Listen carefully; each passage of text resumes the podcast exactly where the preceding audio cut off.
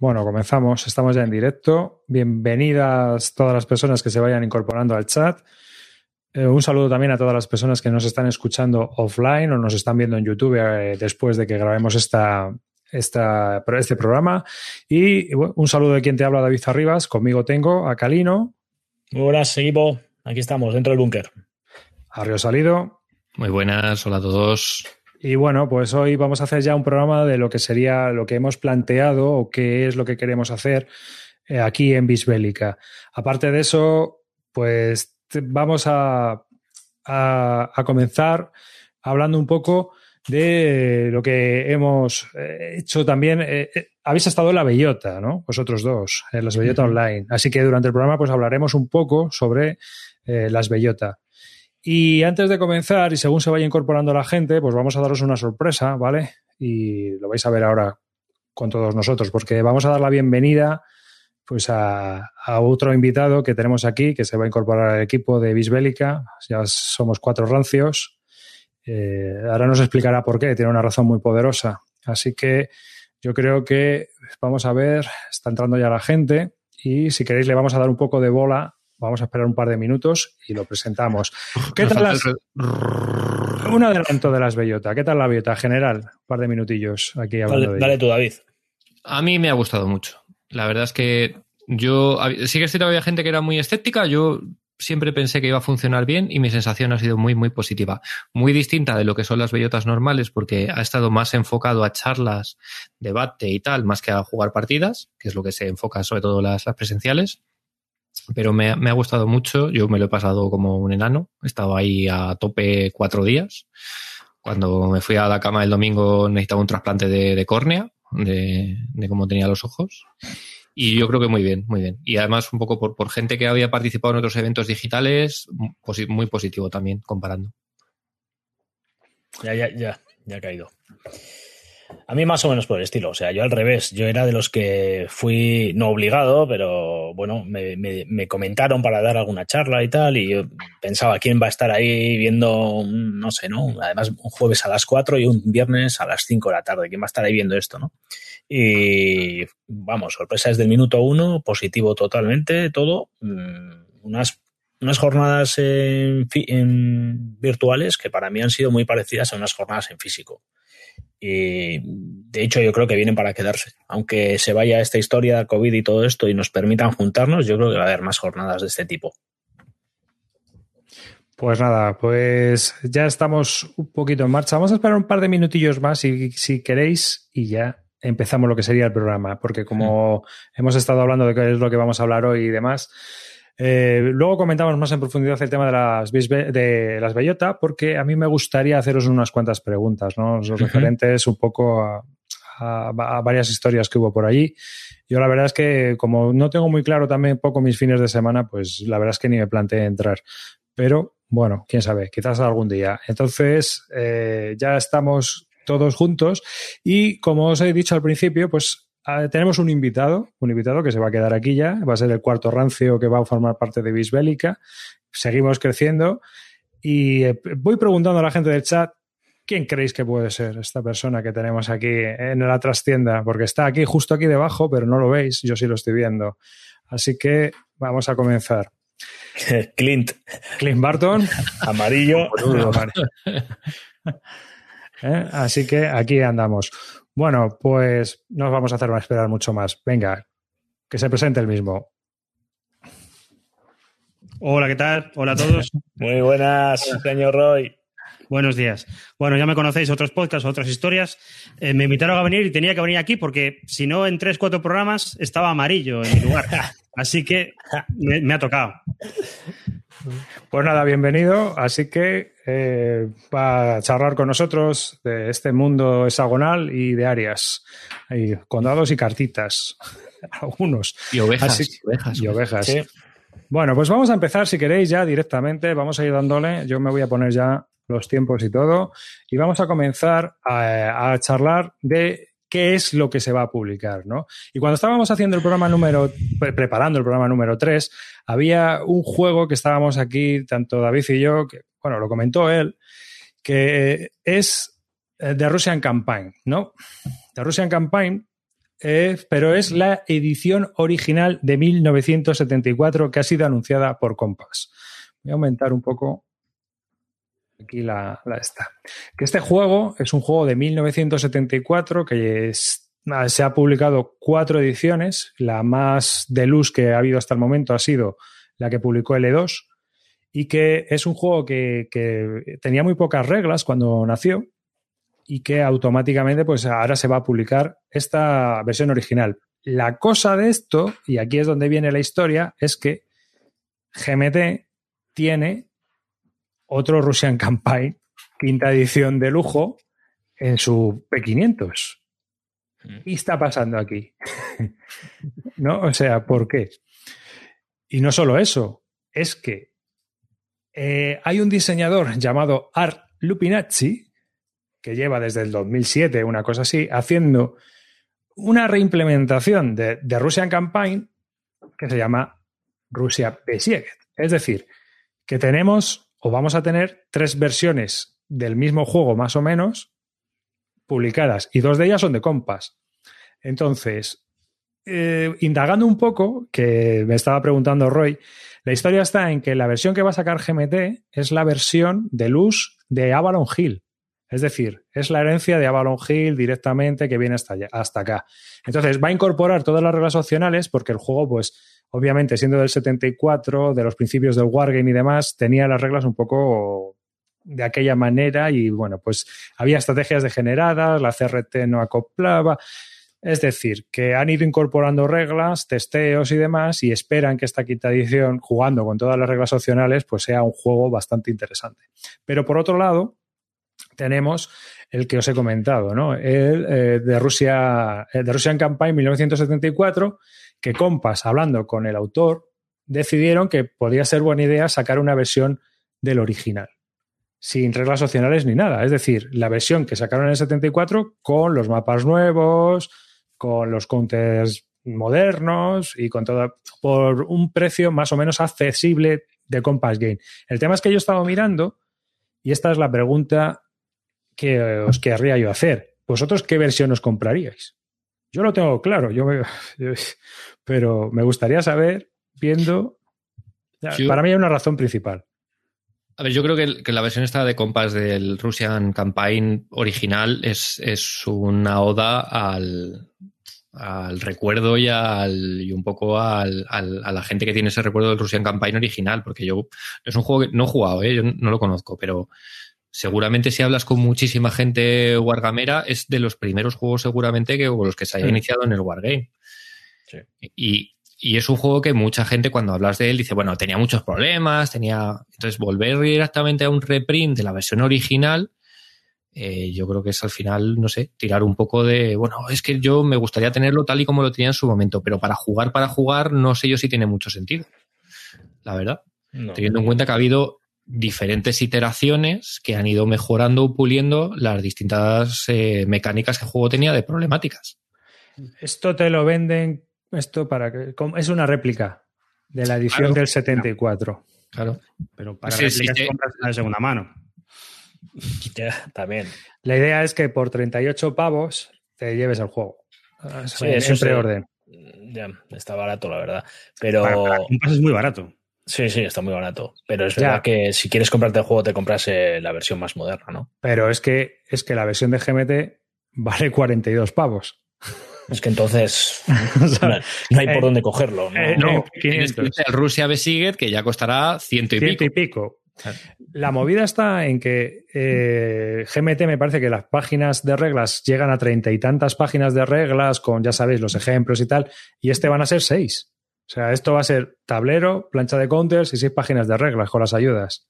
El original eran seis páginas, pero eran seis páginas formato Avalon Hill, con muro de texto enorme. Sí. Hmm. Yo, yo, no sé, eh, eh, Rosalido no, pero tú, David, lo jugaste, el Russian Campaign. Yo no lo he jugado, ¿eh? No lo he jugado. Yo sí lo he jugado. Lo jugué en su momento, en el año noventa y pico, jugué una partida y luego hace poco me hice con él para ver qué, qué tenía el juego. Y yo, yo, no me compraré ninguna, para mí no, no es el juego. Porque no. es el típico juego que está bien hecho y que y que triunfó en su momento porque era un poquito diferente. No era el típico I go, you go, sino que tenía unas fases eh, diferentes, los tanques se movían en una fase nueva, era, era otro rollo. Y estaba bien. Y era un juego pensado para ser competitivo. Por eso triunfó durante mucho tiempo. Porque no era, no era una simulación como las antiguas, era un juego competitivo. Hmm. ¿Qué, ¿Qué pasa? Que para mí no es porque es el típico juego que tiende más a ser ajedrecístico. Sí, eso te iba a decir. Es muy de apertura, si te hago esto y con esta salida no me puedes ganar y no sé qué. Entonces yo le di un par de partidas y dije, no, es, no, es mi, no es mi veneno esto. ¿Y, todas las movidas nuevas que le han ido metiendo no arreglan eso? Yo, no sé qué han ido metiendo en, las versiones de GMT, pero el, antiguo tenía, tenía ese rollete. Es que era, era un juego que estaba muy bien y era muy innovador, pero tiene algunas cosas que, que cantan un poco a día de hoy. Eh, unas, unos temas de trabajadores que tenías que mover fuera de, del frente, que no estaba mal. Tenía, tenía unas cosas raras, tenía unas cosas raras. Y luego eso, lo que os digo, era muy ajedrecístico. Mucho, no era tan simulación o tan echarte una partida y ver qué pasa, sino que era, era un juego para los amantes de los wargames analíticos. Entonces, hmm. Hombre, malo no será cuando desde el 73 se está dando que hablar. Que, sí, que es un juego que todos hemos oído aunque no hayamos jugado. Y en su momento era un juego muy, muy moderno. Y la edición de L2, que es una edición de luz, porque L2, como el, editor jefe tenía problemas de visión, hacía los tableros muy grandes, las fichas muy grandes, pues es, es bastante potente. representa ese tío. sí, verdad. Yo, por lo que tengo entendido, el, de GMT es el de L2 mm, actualizado L2 pero es la misma versión que el L2. Él es el L2 Avalon Hill. Otro, otro juego que está anunciado es eh, Granada Las Estanos de Moors, que bueno, pues ya veis que este se ha hablado mucho porque el autor es José Antonio Rivero, que es español, el artista es Iván Cáceres, que es el autor también de eh, Tenerife, ¿no? 1797. es decir, Santa Cruz, Santa Cruz, 1797, perdón.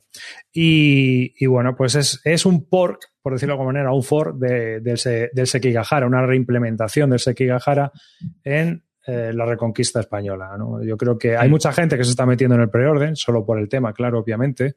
Y bueno, pues es algo que, están, que estaban haciendo y que aquí teníamos que comentar. Vosotros, bueno, a mí, a mí lo que menos me gusta es el precio, porque la verdad, el Sekigahara tiene un precio bastante asequible y este, siendo de compás, se nos va un poco, ¿eh? Yo me he metido, porque y yo voy a entrar también. el Sekigahara es un juego que yo no lo he jugado, pero por todo lo que he oído y tal, es, muy buen juego. Lo que pasa es que a mí el rollo Japo no me va. Pues mira, a mí me, pasa lo contrario. Yo a mí el rollo Japo me gusta y, y el Sekigahara me gusta mucho pero es que, me, es que depende del bando, eh, está jodidísimo. Y al final he terminado por aborrecerlo. Y en este espero que eso se arregle. Pero yo es que he ganado con todos, tío, no sé. O sea... pues yo no soy capaz. Yo soy, mira, eh, eh, no, no, es que de hecho hay, ahora no me acuerdo de los bandos, pero... Nobunaga. Nobunaga. No, Nobunaga no, Mori y... Mori, bueno, Oda. Mori Tokugawa, creo que era. Tokugawa, eso. Bueno, el que, lleva, el que lleva el rey, que si lo matas, ¿cuál es de los dos? Mori. Mori, pues con ese bando solo consigo. Eh, o sea, no consigo ganar. O sea, solo o me matan al rey o yo soy incapaz, incapaz. Yo lo veo un poco más difícil, pero no me parece imposible. No sé, yo soy incapaz.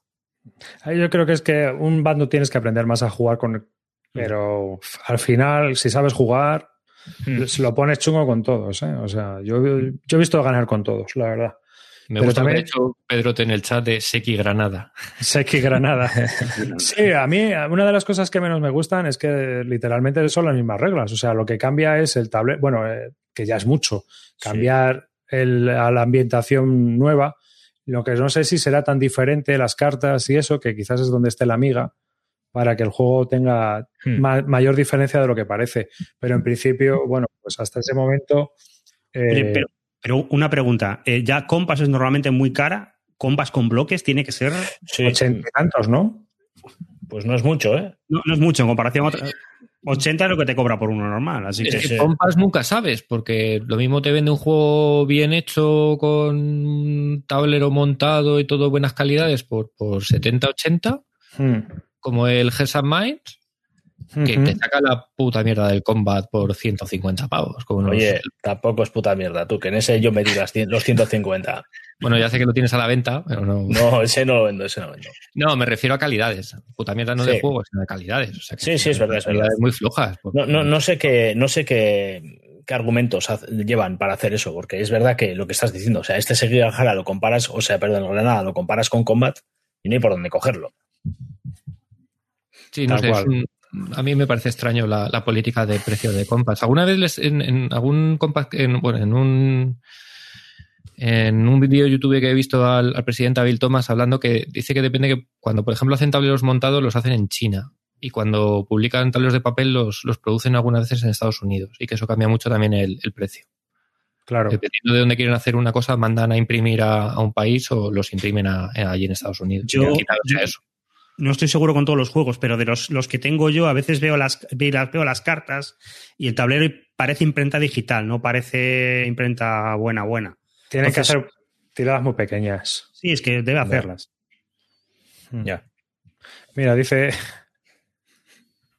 Francisco, el argumento de compras es que ponen el precio que la gente va a pagar, más o menos. No te creas, ¿eh? yo hay juegos que no me compro porque están muy caros. Yo no, no. que te compras no, pero para probar eso sí que yo no me los compro. Claro. El tipo de juego que tú dices, pues esto no lo sé. Que con GMT puedes decir, bueno, pues mira, por probar. Pero con Compass yo no me lo planteo. Hasta que no veo reseñas, no. Hmm.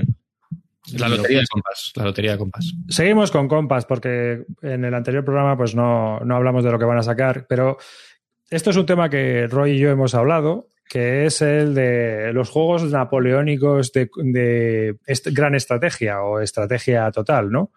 Que son muy difíciles de hacer y eh, presentan este de coalición, las guerras napoleónicas 1805-1815, que parece un juego muy simple, lleva un mazo de cartas, que ya hay una rata en la propia caja que dice que va a llevar tres mazos de cartas y al final solo lleva uno, ¿no? O sea que es un poco... Y que, bueno, pues no parece muy complejo en principio, las áreas son enormes porque se invaden grandes zonas y, bueno, pues vas como colocando las fichas dependiendo de si están juntas o separadas viendo un poco cómo era la mecánica y tal. Pero es un juego de cartas de dos a seis jugadores y que, bueno, intenta tratar de todos contra Francia, ¿no? Que es eh, lo de siempre, todos contra Francia. Lo, que no sé es qué tal acabará funcionando al final, porque estos juegos al final ninguno ha triunfado, que es lo que comentábamos, ¿verdad, Roy? Es que es un, es un tiempo muy difícil, porque al final están todos contra Francia, pero no tuvo por qué ser así históricamente. En algún momento se podía romper una coalición, se, se deshacían, se volvían a hacer. Entonces es un tema que es muy difícil de tratar y que quede equilibrado. Sí, sí. Este es un espacio temporal que es de 1805 a 1815, que a lo mejor, no sé, puede que ya siendo la segunda parte, por decirlo de alguna manera. Eh, a mí de este me atrae lo de los seis jugadores porque bueno, eh, no sé, no sé cómo funcionará. Eh, no tengo. El otro día estuve viendo un podcast que entrevistaban al autor, que por cierto es español, Javier García. Sí, Javier García de Gaviola. Eh, yo tengo un juego suyo, tengo el Cuba Little Splendid World de, mm. de Victory Point Games. Y, y bueno, no sé, es, es, el tema de siempre de los juegos a seis, pues tienes ahí un poco de decir, bueno, puede ser bastante divertido si das con los seis jugadores indicados y el juego te da un poco de chicha para, para que puedas trolear un poquito y eso, pero, pero no. A mí el mapa con esas áreas tan grandes me genera bastantes dudas. Eh, a mí también, pero. ¿Qué posibilidades estratégicas tienes? Es decir, si es que de Francia voy a España, o a, yo qué sé, o a Prusia. Hombre, el, el rollo está en, el juego, en jugar las cartas. El problema que yo veo aquí es que la duración, que nos vamos a las seis horas mínimo, entre cuatro y seis horas te pone la partida, pues claro, eh. Esas son las dudas que tengo yo, si merece el, tiempo con ese mapa, con, un, macito de cartas de 52, o sea, tantas horas, ¿sabes? A lo mejor si durara dos horas el juego, si fuera un Ace of Napoleón, ¿os acordáis de aquel juego que salió de Phalanx? que era una especie de card driver game, pero muy rapidito, que se jugaba muy, muy rápido.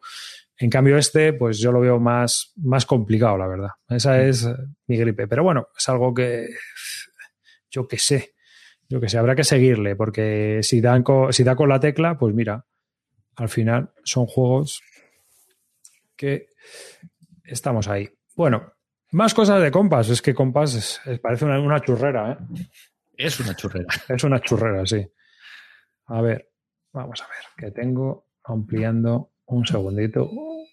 Aquí, aquí y aquí. Un momentito. Y comparto con vosotros. Uy, no, no lo comparto, lo comparto conmigo.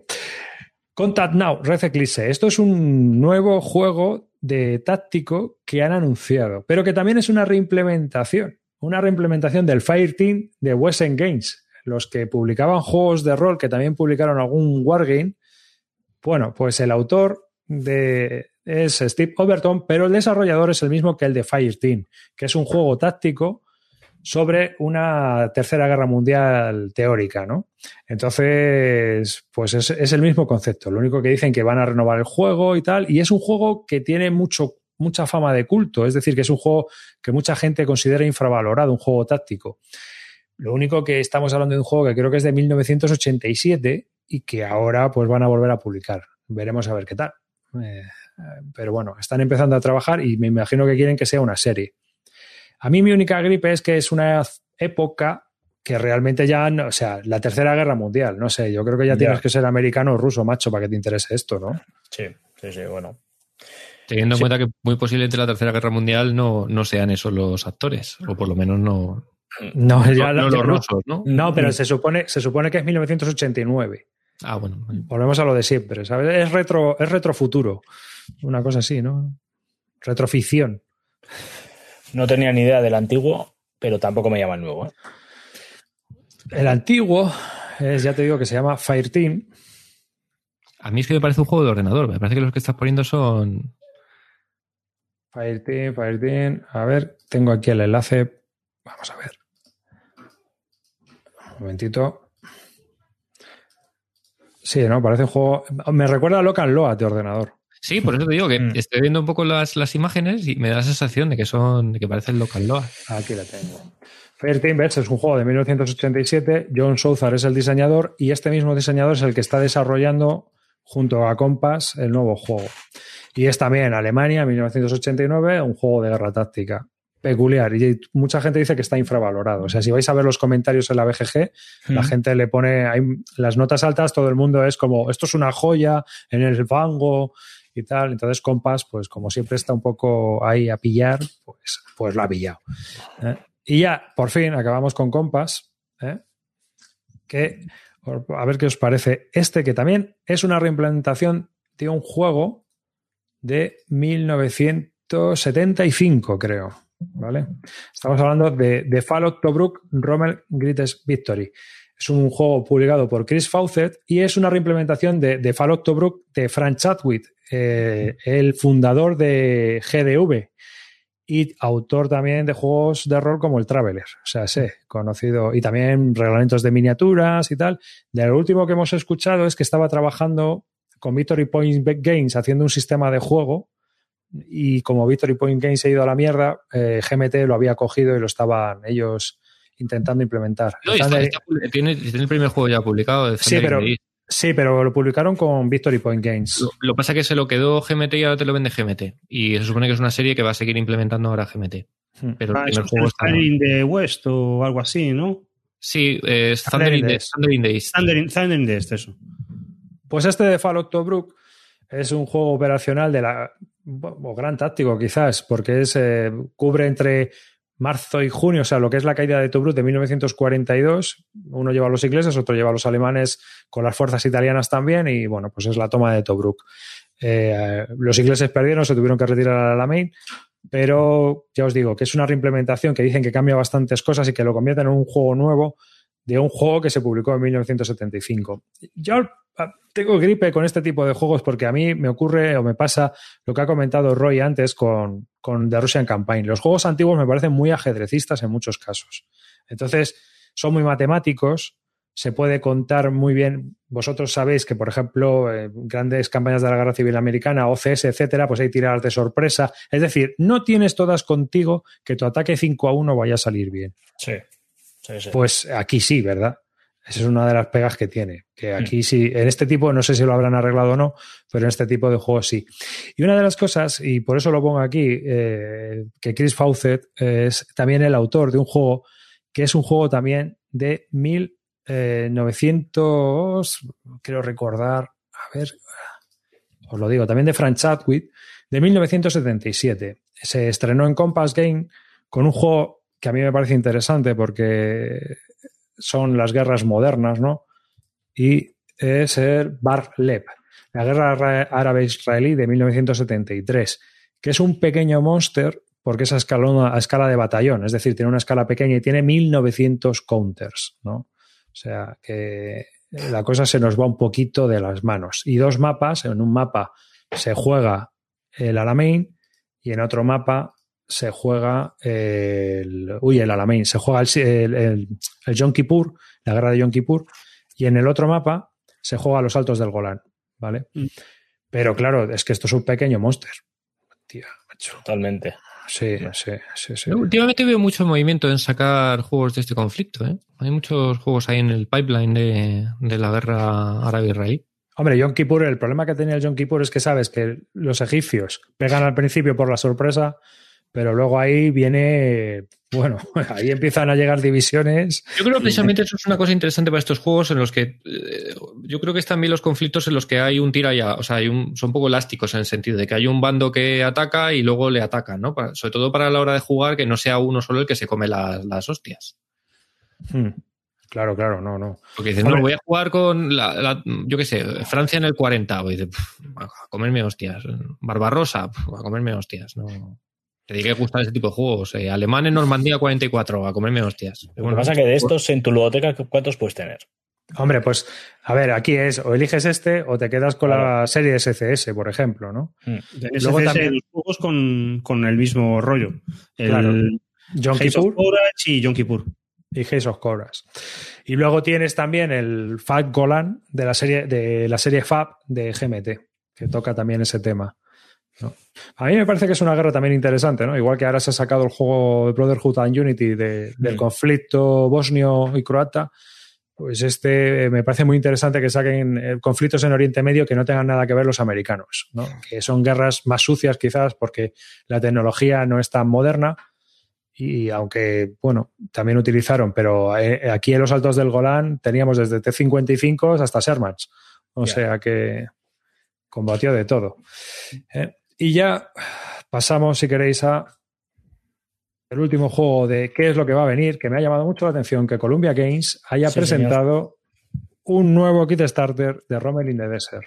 ¿vale? Mm. Quedan 29 horas en el momento de la grabación de este podcast y bueno, pues le presentan en un, un, dice que va a ser un nuevo juego, o sea, no, no nuevo juego, sino una nueva presentación eh, estética y que va a traer también tienes la opción de comprar un pedazo de neopreno past mm. que vale un pastizal, 100 pavos. 160 pavos.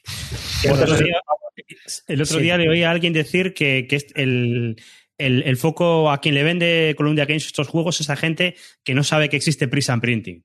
Sí, sí, eso también lo vi yo. Yo no sé dónde lo vi, pero vamos. Y es tal cual. Bueno, te lo puedes comprar directamente 6 unidades y te sale 79 con neopreno. Pero vamos, no sé, yo tengo la versión, no sé, tengo una, la cuarta edición o la quinta edición, no lo sé, la que me compré en su momento y a, a mí me vale. ¿Qué tal? El juego. Que es un poco... di, di, di, comenta. El juego a mí me parece que está muy bien. Yo he jugado unos escenarios ahí con los italianos también y uno con los alemanes y tiene un rollo con las cartas de suministro que hay un faroleo bastante interesante. Eh, ¿Dirías que es el Columbia más complicado? Es eso, uno de los más complicados. Eso había oído yo, sí. Es uno de los más complicados. Pues es que no has jugado, ¿no? ¿Cómo? No, lo tengo, lo tengo, en la recámara justito para jugar, pero no lo he jugado. Yo sé que es de los más complicados porque es de Craig Besing, del tío del tío de Fan claro. Tragedy, y ese tío es el que de en Columbia intentaba hacer los juegos más complicados. Y yo vi cómo va, me lo he leído, y está, tiene una pinta muy buena. Eso sí, la edición antigua, yo no sé la que tienes tú, pero la que tengo yo, tiene unas cartas de suministro. De mierda. Vamos, el, yo lo había escuchado una vez en un podcast a un tío decir, las cartas de Dora la exploradora de mi, de mi hija son mejores que las del Rommel, y es tal cual. Ah, son estas antiguas troqueladas que, que soltaban pelillo y tal. Mm. Una cartulina, vamos. Es una cartulina cortada en, en sí, rectángulos. Sí. Y luego el símbolo de suministro es que no tiene suministro, es un círculo blanco. Que tiene suministro es un, un círculo y la mitad es negro y la mitad es blanco. Entonces, con eso tú te tienes que montar el chiringuito de muevo, hago ofensiva, ataco. Entonces tienes que gastar puntos de suministro y tienes que tener las cartas, pero puedes ir faroleando. Entonces Sí. tú tienes cartas en la mano, pero el oponente no sabe realmente si vas a poder lanzar la ofensiva o estás aquí diciendo, pues aquí, esperando gasolina. ¿Y, Tú- y qué, dura- qué duración tiene?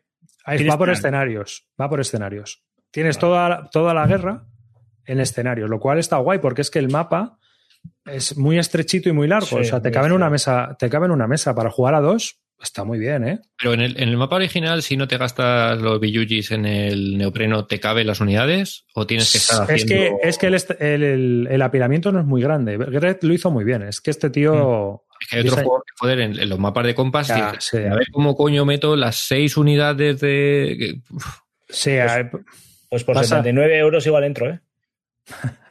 a mí me parece uno de los mejores juegos de broques de Columbia. Lo que ocurre es que es difícil, o sea, y es complejo, no es el, no es el juego de ocho páginas, no es el Julius Caesar, ¿eh? Aquí, Claro, a lo mejor si te lo compras viniendo del Hammer of the Scots, dices, ahí va, me he pasado de frenada, ¿no? sí, sí, yo- sí. Yo con el tiempo he ido li- librándome de los Columbia de, de nueve páginas de estos y este fue el que me quedé porque, porque está bien, es un juego más. Y tiene un rollo eh, chulo. Yo es que lo, me lo leí hace poquito y el rollo es que tú puedes elegir varias opciones y a lo mejor las opciones son moverte, moverte y atacar, moverte, atacar y moverte. Y eso son diferentes cartas de suministro. Entonces, tú pones las cartas de suministro y a lo mejor es suministro total o a lo mejor no tiene suministro ninguno. Entonces, el oponente no sabe si vas a moverte, atacar y moverte o moverte y ya. Y claro, el otro tiene que gastar suministro para hacer lo contrario. Y ahí le vas haciendo faroles y tal. Está, está muy guay. Entonces, a lo mejor tú desgastas al contrario porque piensa que vas a atacar y mover. O sea, vas a mover, atacar, mover y, o sea, vas a mover, le pegas y te piras, ¿sabes? Entonces, entonces, el otro tiene que ver a ver cómo me coloco porque si mueves, atacas y te piras, ya no te pillo. O sea que... Y entonces eh, se juega el gato y el ratón. El tío lo hace muy bien. Y luego hay distintas carreteras con distintas líneas de suministro. Eh, tienes que estar muy pendiente de cómo- por dónde van las líneas. Te pueden cortar las líneas. Si te cortan una carretera, te pueden cortar las líneas. Entonces, aunque el mapa es hexagonal, tienes que estar muy, muy, muy pendiente de todas esas carreteras y de todo lo que, lo que conlleva. Y ahí es donde. Ahora no recuerdo cómo eran las reglas de apilamiento, yo lo juego hace muchos años, pero tú, dependiendo de la carretera, pues así puedes mover de bloques, claro. El, ma- mayor problema que había, que mal- si mal no recuerdo, yo es que lo leí hace poquillo, era no solo el apilamiento, sino el número de bloques que podían entrar por un, por un hexágono. Entonces, Eso era en es. plan de, por carretera entran cuatro, pero si te pegan, a lo mejor todos esos que han entrado no pueden salir y, y te, te encuentras en un atasco. Es, es un juego muy bien pensado, ¿eh? Y que Sí, tiene su sí. fama. O sea, lleva también publicándose desde 1985, una cosa así, ¿eh? ininterrumpidamente, lo cual ya, pues eso, te indica que es un juego. ¿Creéis que se animaría la gente de Do It Games a dar el salto hacia arriba y meterse en estos? A mí me parece mucho salto, ¿eh? Sí. Ya te lo digo yo. O sea, esto no son ocho páginas. Si ya puede ser, o sea, depende de lo que les cueste vender el Julius Caesar, imagino, o el Hammer of the Scott. Si, si no les cuesta mucho, pues a lo mejor se pueden meter en este. Pero esto. o No es el siguiente escalón, es dos escalones más por encima. O sea, bueno, espera, pues mira, lo saco y te digo las páginas que tiene de reglas. O sea, que No, es que- sí, sí, a ver si es un poco por, por saber si, si la gente de Do It sigue un poco sacando estos juegos y le va bien. No sé cuál sería a lo mejor el, el siguiente que se animaría. A lo mejor el de Napoleón, el de, o sea, el de Waterloo. Na- Napoleón es guapísimo. A mí, mira, es de, es- es de esa Pero este línea. Ese también es un, un pasito más hacia arriba de lo que es Julio no, no, no no, no, No. no, no, Eso yo creo que es un pasito menos todavía. O sea, ¿Ah, no sí? Sí, sí. no tiene nada. No tiene No tiene nada. nada. Pensaba que era un poquito más. Que va, que va. No, no, no. Sí. Para pasar por encima de toda esa línea que tienen, ya es Eurofront, o sea, es Front o el, el Hammer, o sea, este, el Romelin de Desa, los de Grave sí que. O el de Pacific, ¿no? El de Es Pacific. más, el del Pacífico tiene ocho páginas de reglas. Ah, lo que Sí, pasa sí. es que yo lo veo muy grande, ¿no? El- ¿Ha- ¿Habéis probado el, el táctico que tienen también? ¿Cuál de ellos? El, el de Infantry, le ponen Sí. bien, ¿eh? Lo que pasa Sí. es que yo los bloques en el táctico no, le, no les veo sentido. Es un poco extraño, sí. O sea, no sé. Hombre, a lo mejor en Mogadiscio o Guerra Moderna, pues a lo mejor no saber si es una unidad de mujahidines o una unidad de tiraos, pues Sí. puede ser, pero en Rusia, ¿qué puede ser? ¿Sabes? Infantería. O sea, no sé. es que. Sí, pero bueno, depende cómo lo traten. El, el- el- ¿Cómo se llamaba el que hablamos la semana pasada, la última vez en el podcast, el que te gusta a ti? El táctico. Vale, el Fight Information o El cuál? Fight Information también tiene su rollito de no saber lo que viene. sea, depende cómo, cómo lo utilices el táctico, lo puedes hacer también con Ibla de guerra. Bueno, pero no, que el tema está que con los bloques, que muchas veces en muchos juegos, pues no hace falta. Hay una. eh, para la gente que está en el chat y para la gente que nos ve en YouTube, mira, voy a poner una foto que me hace mucha gracia, porque es que es un poco así, ¿no? O sea, a ver si veo la foto y os lo digo. Pero, ve, aquí. Mira, vamos allá. A ver, que os la comparto. Vale, esto es una foto del European Gulf de cuando van a invadir los alemanes Francia. ¿Dónde están los franceses? o sea, si tú eres el alemán y miras el tablero, dices, a ver, ¿dónde está? ¿Dónde puede estar toda la infantería francesa? O sea, y para el que lo está oyendo y no está viéndolo, eh, European Gulf es un juego de áreas. Entonces, pues Francia, por donde entran los alemanes, hay un área. Y luego el Ya. otro es donde están los, los- los ingleses. Entonces, ¿por dónde están los franceses? O sea, que es que hay juegos que no. Pero bueno, tenemos, tenemos el Triumph and Tragedy, que viene a simular lo mismo y funciona.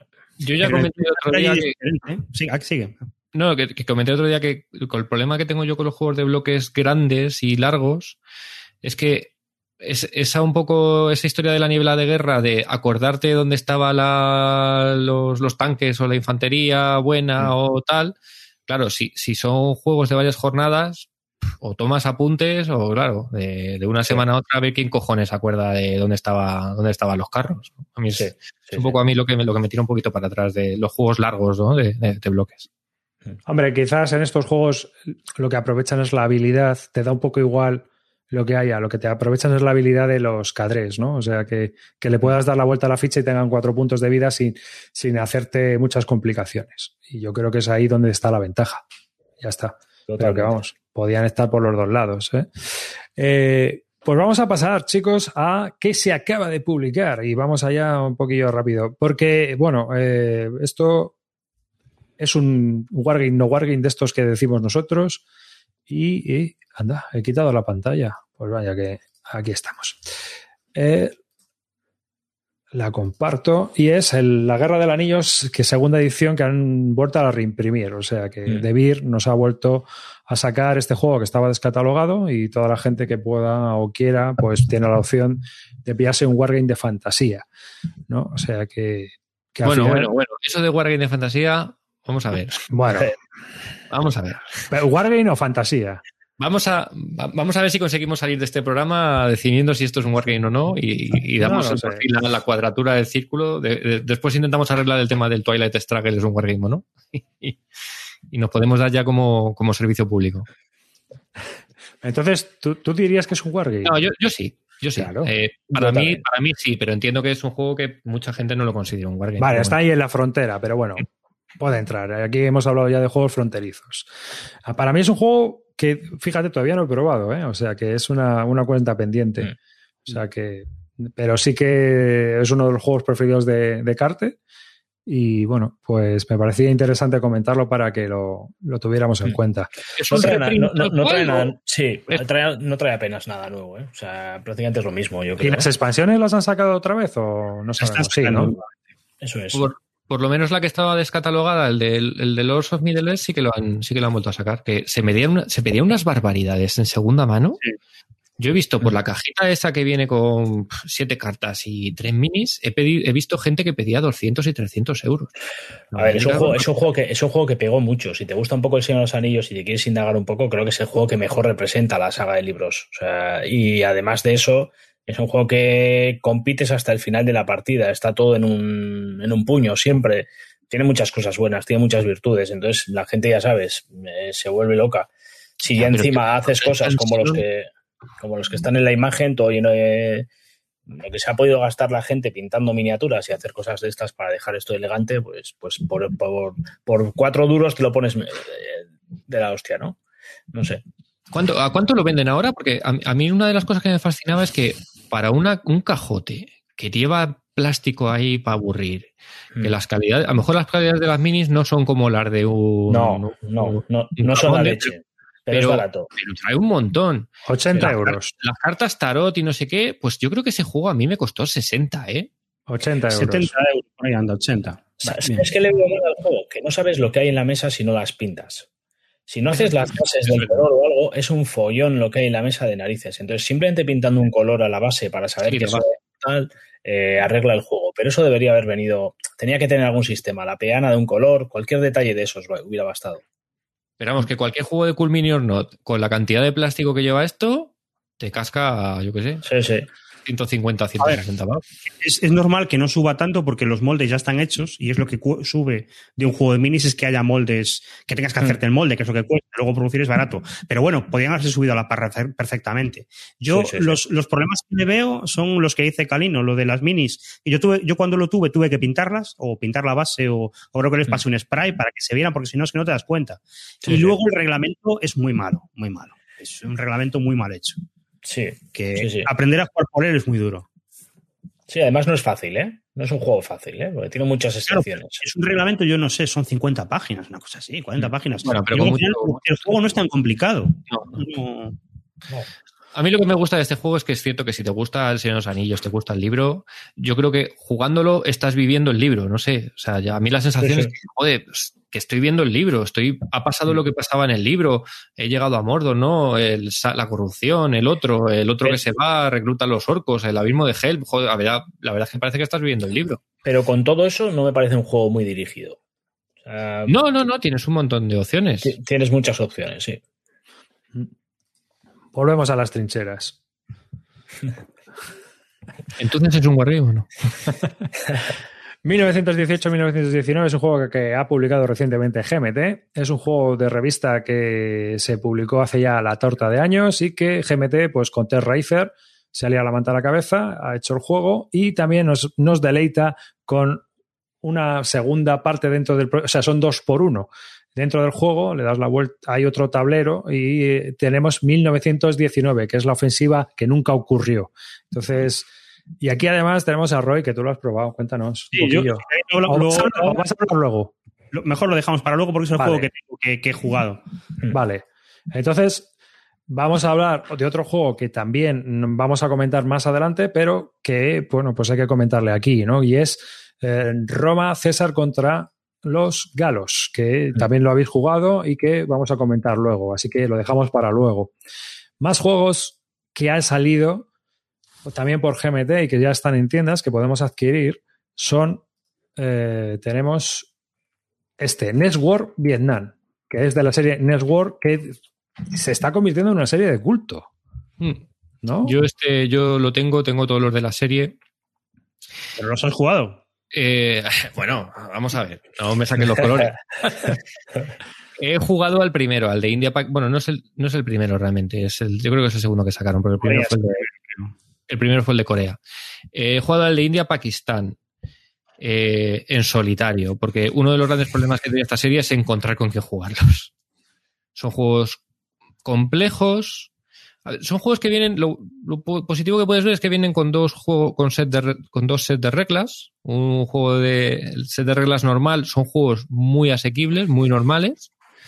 Pero luego vienen las reglas avanzadas y eso ya es una bestia. Es una bestia en cuanto a al detalle en el que entra eh, y lo que intenta representar. No es que sean mecánicas muy complejas, pero son muchas, muchísimas mecánicas. Desde fuerzas especiales, eh, yo qué sé, misiles, eh, drones, eh, todo el sistema, por ejemplo, aéreo es súper detallado. Y entonces, claro, tienes que encontrar a alguien. A mí me ha pasado que mucha gente que a lo mejor juega juegos duros no se quiere acercar a estos juegos por el tema de la temática de la guerra moderna que no le, que no le entran. Y, y a mí es un sistema que me parece muy chulo, si te gusta la guerra moderna, si te gustan sobre todo los aviones, tiene mucho saborcillo ahí, pero de momento no, no he encontrado ahí bien dónde jugarlo. Últimamente estoy en contra, sí contra un grupillo que estamos ahí empezando a jugar, se están haciendo ahí partidas tutoriales y a ver si arranca un poco y, y le doy un poco de, de brillo a los que tengo. Pero es que esto con 1200 minutos de juego que tiene. ¿Cuántas planchas de counters tiene esta No, barbaridad? no, no, no tienen, no, y los juegos no tienen mucha densidad de counter, ¿eh? Eh, no son juegos que tú mires el mapa y digas, hostia, que de- tampoco son muy grandes en, en físico, en, el- lo que es el mapa, el mapa operacional. El problema es la densidad de las reglas. Más la densidad es el, la cantidad, la cantidad de reglas. Yo, yo, yo, estoy en el lado contrario. Tengo un amigo que los quiere jugar y me está intentando liar a mí para que los juegue. Entonces le he mirado, he mirado un poquito de las reglas por encima. Y yo lo que dices tú, son juegos que son muy sencillitos en un principio, pero luego tienen una capa de. Le vas metiendo como capas de cebolla. Que los comandos, el no sé qué, los drones, la superioridad aérea, el combate naval, el no sé qué. Y al final te queda un juego muy complejo. Y aparte, un juego muy diferente. Porque como es guerra moderna, al principio es un counter normal, pero de repente le metes todo el tema aéreo y aunque tú tengas superioridad de tropas, si el otro domina el rollo aéreo, no haces nada. O te monta, monta unos ataques con cuatro comandos, cinco comandos y te paraliza un frente. Entonces tienes que pensar de una manera muy, muy diferente. Sí, la sensación de jugar es totalmente distinta de los juegos a los que estamos acostumbrados. Pero yo creo que representa, o entiendo que debe representar bien la guerra moderna. Pero yo he visto. Yo he visto que los están utilizando, perdona que te interrumpa, eh, los están utilizando en, en academias militares. Sí, he visto, yo he visto en algún artículo en el que juntaban, porque, bueno, hay uno de Corea, hay otro de Taiwán, hay este de Vietnam. India, Pakistán. India, Pakistán y, Polonia. y el de Polonia, ¿no? Y eh, yo lo he visto sobre todo, a lo mejor no juegan exactamente con todas las reglas, pero lo, lo que hacen es que juegan todos a la vez y van haciendo que los reclutas o los oficiales de la escuela pues tienen que ir decidiendo cómo gestionan los recursos en un frente y otro para mandarlos de un lado a otro, ¿no? Eso no es algo que entre en las reglas del juego como tal, pero ellos lo utilizan para decir, bueno, pues os están cascando en la India, pero también os están invadiendo los rusos en Polonia, ¿no? ¿Qué haces con el con este portaaviones? ¿Dónde lo llevas? ¿Cómo gestionas ese, esa gestión un poco de de los activos. Y bueno, pues tiene que, imagino que si lo utilizan ellos es que debe de tener un cierto, cierto componente real. En Estados mm. Unidos tiene muchos seguidores, ¿eh? es un juego sí, sí, sí, sí. le gusta mucho. Sí, por eso estaba diciendo que se estaba convirtiendo en una serie de culto. Mm. Lo que pasa es que a mí me parece que es un monstruito. no es un monstruo en tamaño, no es un monstruo en countes, no es un monstruo en complejidad de reglas, es un monstruo en cantidad de reglas. me vale. Y luego, aparte, el, autor va sacando eh, añadidos con más reglas todavía. Por ejemplo, reglas de, ciber, de ciberguerra. Eh, ahora los submarinos, ahora los S-400 antiaéreos. Entonces, bueno, si metes los... los hay un, hay un escenario de cuando los chinos y los indios se pegaron pedras. Ahí en el tío. la, última vez que Río Salido dijo que algo no tenía campo, eh, complejidad de reglas, me compré el BCS. Bueno, bueno, bueno, bueno. Y el otro día casi me da un derrame. No, digo más. Ahí, ahí, sigo, ¿eh? Ahí sigo. Derrame escalino. Sí, sí. Son, son, duros, pero luego al final son una plancha de. No, un par de planchas de counters y un mapa. No... Es lo que te decía, que no, que no son monster en cuanto a tamaño y apilamientos. No, no. Todo lo contrario. Hmm. Bueno, pues no sé, ya me habéis picado hasta a mí.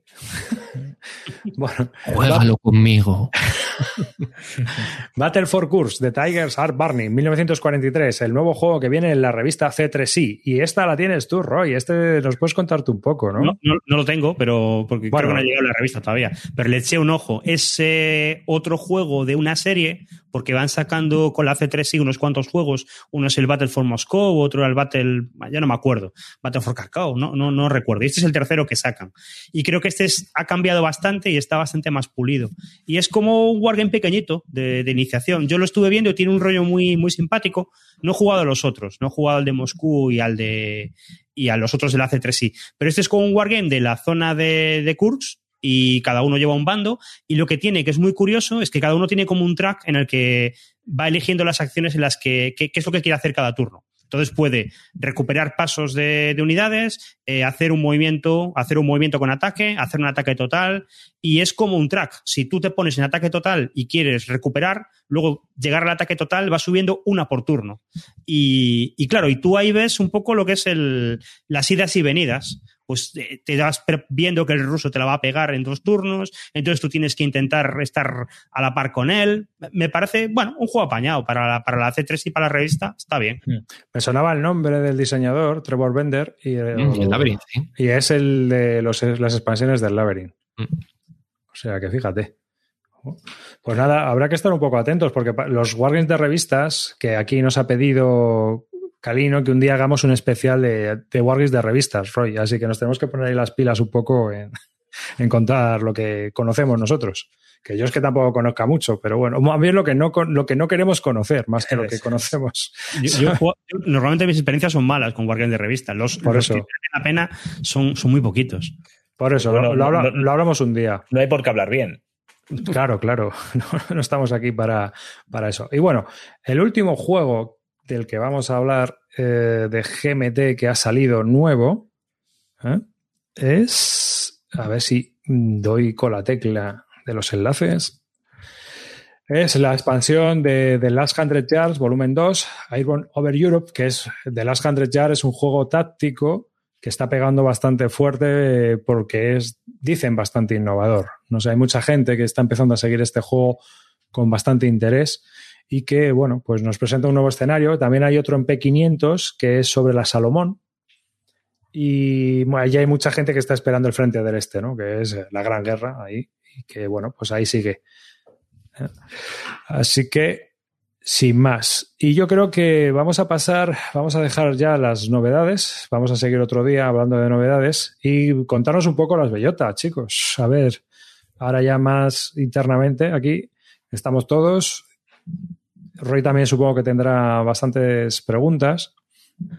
Y pues nada, contarnos. Yo, yo la pregunta que os quería hacer es, ¿vosotros eh, ¿creéis que, o sea, el tema de las partidas yo creo que ha sido flojereas, ¿no? Aquí lo que ha pegado más fuerte online ha sido el tema de las charlas. Hmm. Claro, es que yo creo que el, formato no, digamos que no, ¿qué me aporta a mí, no? Eh, jugar una partida online con, con Calino en, las jornadas, si puedo jugarla hoy, ¿no? Hmm. Es decir, yo creo que al final lo, interesante de todo esto un poco eran las charlas y el juntarte con la gente fuera de lo que puedes hacer uno a uno, eh, o sea, uno, contra uno en otro momento determinado. Sí que ha habido otras partidas, por ejemplo, en grandes campañas se ha jugado la, más, las típicas partidas que monta Alberto de hmm. multijugador de Mason Dixon, que bueno, ese tipo de partidas sí le veo más, un poco más de sentido, pero a mí lo que más me atraía de las jornadas pues era, era juntarme con la gente, ver las presentaciones, charlar un poco y un poco lo que es la parte que, que es más complicado hacerlo en el día a día. Al final, para jugar una partida la puedo montar hoy, mañana o pasado. No, no me aportaba en ese sentido. Aunque sí que hay gente que ha jugado, ¿eh? sí. Sí que había gente jugando ahí su, bueno, su, su Holland 44 y bueno, pues ahí estaban. Al final, eh, igual más que jugar eran partidas de, cosas que no vas a poder jugar, ¿no? Protos y, juegos un poco, eso, que todavía igual no están, o que puedes incluso ayudar al diseñador para poder hacer pequeños detalles que quieras, eh, que quieras eh, cambiar o que quiera ver. Y aparte de eso, pues igual algún juego que ya esté en la línea de salida y que el diseñador pues te lo explique, ¿no? Pues esos detalles que a uno le puede, le puede interesar. Yo era bastante escéptico en todo, en, en las charlas, en, el sistema incluso de cómo iba a estar esto montado. Al final se hablaba de, creo que eran 300 personas las que estaban inscritas. Entonces, al final, 300 personas aquí metidas a tropel en algo, e incluso en la propia charla. A mí me tocó dar alguna charla y decía, primero, igual no me encuentro a nadie, o igual me encuentro a mucha gente y es imposible darla, porque la gente empieza a hablar, a consultar, a yo qué sé, ¿no? Sonidos y tal. Fue todo como la seda. Eh, mi primera charla fue un jueves a las 4 de la tarde y yo mm, antes de entrar hablaba con un amigo y decía, lo más normal es que no haya ni Dios. Y bueno, pues se juntó un montón de gente ahí, di una charla, expliqué el juego, básicamente era una explicación de, grandes campañas y, la verdad es que yo salí muy contento, la gente también, a partir de ahí empecé a ver ya que igual este sistema servía para esta otra parte de, del hobby, porque tú al final si tú vas a una convención física, esta parte la pierdes. Porque aunque quieras explicar un juego a alguien, vas a explicar un juego a cuatro personas, dos personas para jugarlo ahí en el momento y se acabó. Eh, y esto, unido a, todo el, elenco de gente que había ahí haciendo de todo tipo de, presentaciones, de temas incluso rarísimos que, mm, que no, están no estás tan habituados ¿no? a asociarlos con, con los wargames. Conferencias de, de un guionista de, de cine que me pareció brutal. Eh, aparte de las propias editoriales, diseñadores y tal, que te explican desde cómo editan un juego hasta los diferentes procesos, tal, cómo, se, cómo, cómo un diseñador empieza a tener su idea, tal, detalles que yo ni me había planteado hasta que, hasta que este asunto empezó a rodar. Y a partir de ahí se crea una comunidad que para mí es lo que más me ha llamado la atención, porque al final estando tú en tu casa delante de un ordenador y estando ahora mismo aquí los cuatro, podría ser esto perfectamente una de las salas de la bellota, Y esto mismo que estamos haciendo aquí, pues haciéndolo con un montón de gente desconocida que no conoces de nada, que se juntaba a determinada hora, que no tienes nada que hacer en una sala concreta y ahí hablando de, nuestro hobby, básicamente. Y eso al final hace comunidad y hace estar, sentirte partícipe, ¿no? De lo que estás haciendo. A mí una cosa que me llamó mucho la atención, que, que es un reto en todo este tipo de cosas online, es independientemente de cuando tú dabas una charla en el que evidentemente tú eres el ponente, digamos, la, pues la gente pues solo te pregunta cuando quiere, eh, depende un poco cómo sea la charla, pero normalmente eres tú el que lleva la voz cantante. Hubo momentos de, de barra de bar, o sea, hmm. de, juntarnos en algún momento porque no estabas en ninguna charla y a juntarte 50, 60 personas en un canal y joder, y, y muy la gente súper es que muy organizada a la hora de hablar, nadie se pisaba. Eh, charlas además bastante interesantes, yo creo que se habló de cosas bastante interesantes. De hecho, salió una de gente, por ejemplo, de, profesionales de la educación, hablando un poco de por qué no había chavales jóvenes que jugaban Wargame, pues, pues salió una charla además que luego se convirtió en, en una oficial sobre, sobre la gente, sobre temas de educación y tal, y, me pareció charlas mm. interesantes que salían espontáneamente, donde es muy complicado gestionar 50 personas metidas en un chat online y donde funcionó todo de maravilla. A mí me sorprendió en ese sentido porque yo pensaba que eso iba a ser un caos, un caos absoluto. Porque la charla al final, bueno, la das tú, todo el mundo se calla, tú saltas tu speech, cojonudo. Pero 50 tíos hablando a la vez sobre un tema variopinto y que funcione, a mí fue súper sorprendente. Nos lo apuntamos. Hablando, por ejemplo, y luego en comparación un poco con el resto de eventos digitales que ha habido, yo me acuerdo hablando con, con Garrido, con Garrido de Magioca, que había estado en ese en digital, y su sensación decía, joder, esto ha sido mil veces mejor que ha sido es en digital. Mm. es que está entre mejor montado, mucho más gente. Dice, yo he hablado con todas las editoriales que han ido a ese en digital, les han pedido un montón de pasta y han vuelto allí sin hacer nada, negocio, ha sido una puta mierda. Sin embargo, aquí, chapó. O sea que incluso gente que, para compararlo con otros tipos de eventos que ha habido este año en el tema digital, ha sido bastante, bastante positivo. Yo, yo creo que este formato al que realmente le interesa es a las editoriales porque es realmente es una exposición muy grande la que tiene las editoriales. claro, porque son charlas, enseñas el mm. juego, ¿no? Por decirlo de alguna manera, y puedes mostrar las novedades, pero, jugar. Pero, está hecho de una manera en la que el, usuario que va ahí, porque tú esto al final lo que decíamos, ¿no? Tienes canales a punta pala. Tú vas a cualquier canal de, internet y puedes tener todas las novedades que va a publicar mañana el que sea. Ya, pero ahí está hablando la gente. Ahí está. y aparte de que tienes el hall, aquí lo importante de un evento es que hay un hall donde la gente se pueda juntar. Es decir, donde mm. haya cafetería, bar, porque al mm. final, cuando vamos a las jornadas y cuando vamos a los sitios, es tan importante el café y el catering como el evento en sí. El hall, O más. Eh, eh, lo importante es el hall, lo importante es cambiarte la tarjeta. Y aquí funciona muy bien eso, muy, muy claro, esa es la historia, ¿no? Entonces, si eso se consigue, es cuando el evento funciona. Porque yo siempre mm. tengo mis reservas con los eventos online. ¿Por qué? Porque no hay hall.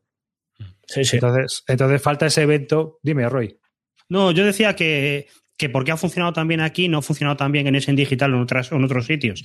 Y me preguntaba si era porque, porque al estar limitado a 300 personas y ser este un tema en el que la gente está más interesada. Está a full. Está a full. Y cuando porque presentar un juego está bien y tú lo ves, pero tal vez igual que alguien va a ver el último juego de Stefan Feld que lo presentan él mismo y es interesante ver lo que te cuenta, pues es un poco lo mismo. Pero aquí no sé, a lo mejor al ser más limitado y ser, estar la gente más interesada, pues ha funcionado mejor. Bueno, luego lo que decís del hall. Eh, al final aquí también eh, estaba montado de una manera que para mí era mucho más eh, sencilla. ¿eh? O sea, quiero decir, en ese era un poco locura. Yo intenté ver alguna cosa y era, te perdías, dos, no sé, también creo que el volumen de Essen es mucho más grande. Yo no sé si esto es factible con un Essen. Aquí hay 300 personas y es muchísimo pero es que Essen estamos hablando ya de, creo que no es comparable. Y además es, es una feria de venta, que al final, ¿cómo haces esto más atractivo? Creo que compararlas no tiene mucho sentido. Pero, por ejemplo, con unas TLBSK, con unas, unas jornadas de juego, sí que lo veo más factible, pero incluso si no tiene ese componente social de, de o social incluso lúdico, ¿no? De enseñar juegos de, pues igual tampoco veía unas TLBSK en este formato, ¿no? Por poner un ejemplo. Hmm. Ya. Pues nada, el año que viene, directos, ¿no? A ver si son físicas, puede ser. Ojalá. Eh, eh, una de las cosas que hemos intentado presionar a la organización es que se mantengan los dos formatos. Es que los formatos híbridos yo creo que es el futuro. En plan, bueno, pues, ah, evidentemente esto está orientado a charlas, presentación de protostal. Claro, pero si tú la, charla la puedes dar por, por internet también, no hay problema. Tal cual, tal cual. Estaría guay. Yo desde aquí. Las partidas en físico y las charlas online. Yo lanzo, vuelvo a lanzar la propuesta a Sergio, que lo mantenga. Lo que pasa es que es cierto que es un curro, es un curro bastante grande y bueno, pues. Tiene otra cosa también de, buena en comparación a otros formatos digitales, y es que es información en español y no hay tanta información en español de, de Wargames y estas cosas. Y otras historias sí, y, eso, pues es, un rollo más concentrado. Tú, y, que está cogiendo mucho nombre ¿eh? a nivel internacional también. Vino, ¿eh? gente potente internacional, ¿eh? Y, vino las charlas en inglés y vino GMT y trajo a toda la plana mayor de diseñadores. Vino allí Mark Herman, Ed Beach y estuvieron allí cada uno, eh, Morgan. Ojo, que, vamos, mm, yo creo que, a, a, partir seguramente de esta jornada se van a ver desde, desde fuera de, o sea, desde fuera de España se van a ver también con muy buen ojo. Yo creo que eso es el, el, el efecto llamada, ¿no? Van Río salido y Calino y al final allí empieza, empieza todo Dios. O sea, no hay más. Las próximas con camiseta, ¿no? Exacto. bueno, pues vamos si queréis a pasar a, a, nuestro siguiente tema, ya que hemos visto que ha sido todo un éxito, de lo cual, pues mira, nos alegramos. ¿Eh? Escépticos y no escépticos. Yo, mm. yo que soy gran escéptico con los eventos online siempre de base, tengo ahí un sesgo muy metido. Pues me alegro de que hayan salido bien y de que, pues a ver si el año que viene sigan avanzando. pero ya dijiste tú, ¿eh? que estas tenías buena pinta. Tú tenías buenas sensaciones de antes, ¿eh? Lo dijiste en el anterior podcast. Ah, bueno, sí, porque obviamente es un. A ver, hay cosas que no me gustan, pero hay otras cosas que yo veo que sí. Las charlas, mm. las charlas, obviamente, pues eso tenía que salir bien. Las partidas es lo que no veía yo. No, no, había ninguna lógica. Es anecdótico, ¿eh? Las partidas. Ha habido mucha partida de protos. Claro. Pero, mm, o partida que da por el diseñador, del juego nuevo. Sí, sí. Yo juego alguna, ¿eh? Yo pero gente que, se, gente que, se, pusiera a jugar, yo que sé, al, al Angola, pues no ha habido nadie. Vamos. Vale. Vamos a hablar ahora ¿De qué nos estamos preparando? A ver, y voy a empezar por Celacanto, ya que ha venido hoy el primero. ¿eh? Eh, te he pillado. SPQR de Luz Edition 2008. No, Luz Edition no, Cutre Edition. Cutre Edition. bueno, espera. Es la que eh, sí, eh, como estamos en confinamiento y tengo que ponerme a jugar con algo. Esa foto era buena. Sí. Pues, pues tenía el SPQR desde hace mogollón de años. Esto, esto es una cosa muy rara, porque yo este juego no me lo compré, me lo regaló alguien un, señor inglés que puso un anuncio en Cousin Wall de regalo el SPQR con mogollón de expansiones. Y yo dije, wow, pues un día me lo juego. Y me lo mandó, me dijo que, me, que le pagara los gastos de envío cuando me llegara. Y cuando me llegó, le contacté y no, nunca supe nada más de él. Así que bueno, no sé, debía ser un señor que estaba jubilando o lo que fuera. Pues, y lo tenía en la recámara en plan de un día, cuando tenga tiempo, vamos a ponernos con esto. Y efectivamente, pues dije, bueno, pues ya puestos, para darle en solitario más o menos funciona. Así que, bueno, pues vamos a ponernos con él y vamos tal. Lo tengo en la recámara, lo tengo preparado, lo tengo desplegado, me he leído las reglas, he acabado hoy.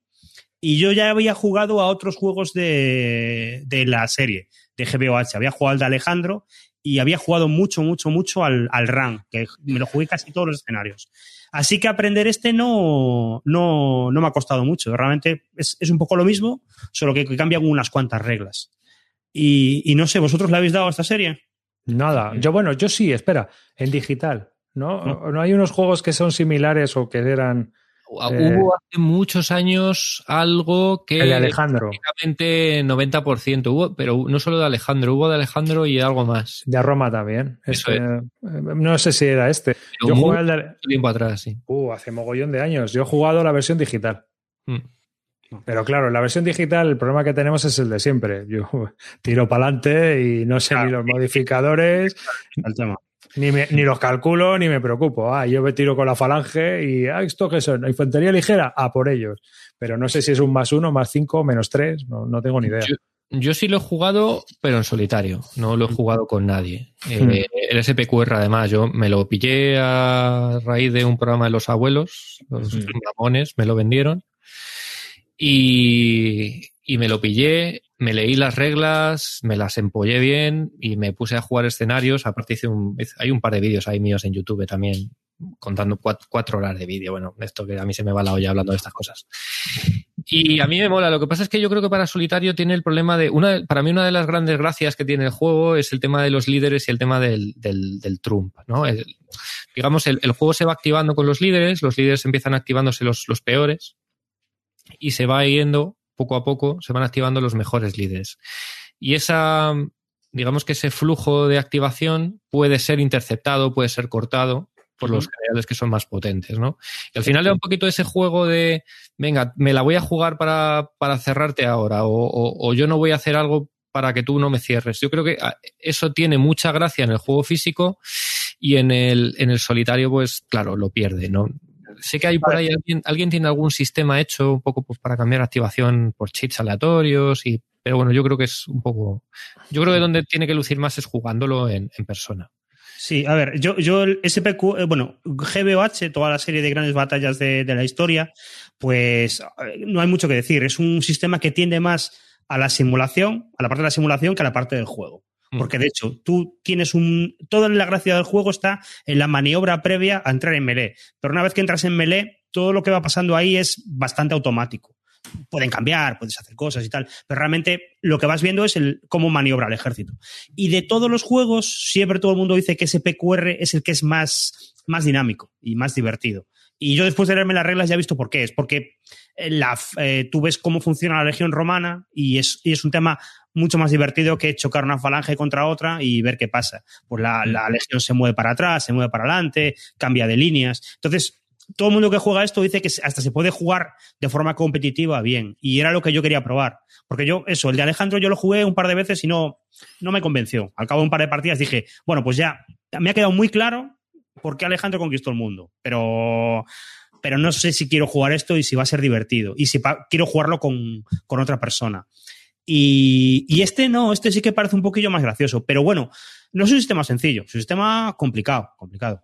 De hecho, yo estoy dudando, ya os había comentado, porque hay dos versiones del juego. Está la versión el, SPQR y luego hay una versión de GBOH que es GBOH simple, que también la tengo. Y estoy dudando si jugar en solitario con el simple o jugar con el, con el avanzado. Y lo de llamarle simple, pues es un poco trampa, porque no es para nada simple, es tan complicado como, como el otro. La única diferencia es que el simple GBOH vale para todos, o sea, tienes un reglamento que puedes jugar el Catafract, puedes jugar el de Alejandro, puedes jugar todos los sistemas con ese, con ese, con ese rollo más sencillo. Y luego hay un par de cosas que sí que son más sencillas. La activación es más sencilla.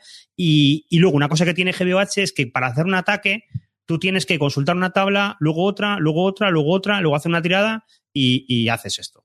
Y en el simple, simplemente tiras un dado, ves en un más uno, menos uno, y eso es lo que pasa. Y entonces eso te recorta partida. A lo mejor una partida de GBOH que te cuesta, te dura cuatro horas con cinco, pues con simple te dura tres horas. Y, es, y la gente que juega escenarios grandes usa el simple simplemente por eso, porque, porque la cosa va mucho más fluida. bueno, a lo mejor el próximo programa os digo que no, no lo he jugado, o que jugué un poquito y lo Este es mi Aquí estamos para lo cobrar a raíz de que Roy lo dijera que lo iba a jugar, a mí me picó y yo me he sacado el Catafract también para jugarlo en casa. O sea que. A mí tiene quizás varios problemillas, eh, aparte de lo que dice Roy. Eh, lo ha dicho, hay, hay escenarios muy desbalanceados. hay batallas donde directamente el, autor te lo dice en plan, bueno, aquí, uh. eh, yo qué sé, Roma va a arrasar, simplemente saber qué bien lo haces, ¿no? Pero totalmente desbalanceados. Y le pasa lo mismo, por ejemplo, a Men of Iron, que es una serie parecida en cuanto a sensación de juego, pero en guerra medieval, que hay batallas que, bueno, es que no tiene ninguna gracia, o sea. Tiene la gracia de ver cómo es la batalla. Claro, entonces, bueno, algunas están, sí que están más niveladas y, bueno, para mí el, único problema es la gestión solitaria del tema de, de, los trompeos. Y luego que en cierta manera se ve un poco antiguo, se siente, es un juego que se siente antiguo eh, lo que dice Roy, tienes que ver muchas tablas, eh, acumulas muchos marcadores encima de las unidades. Cuando empiezas a jugar dices, joder, tengo que meter ahí los puntos de cohesión, no sé qué, no sé cuántos. Al final tienes una unidad de falange y dentro tiene como cuatro o cinco fichitas indicando los. Entonces, bueno, se hace un poco, un poco ahí pesadete de jugar en físico. Sí. Yo, lo, mira, Pedro no estaba diciendo que Paco Ronco se sabe que se sabe las tablas de memoria. Y claro, a mí no me extraña, porque es que realmente es un juego que tú, cuando la primera vez que te dicen para atacar, tienes que ver la tabla de tamaño, luego la tabla de arma contra arma y luego la tabla de lo que tiras más la fuerza y lo que sacas.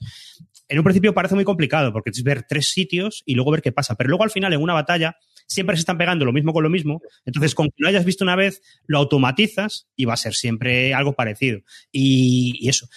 Y luego tiene, tiene, una cosa muy curiosa y es que no, no es un juego de arrasamientos, nada así, sino que aquí chupas cohesión. O sea, las, las fichas puntos de vida tienen cohesión y van perdiendo y cuando la pierden toda huyen.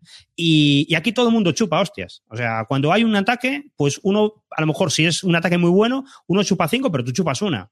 Entonces es ir restando, y restando, por eso acumulas tantos marcadores en el juego y tantas cosas así.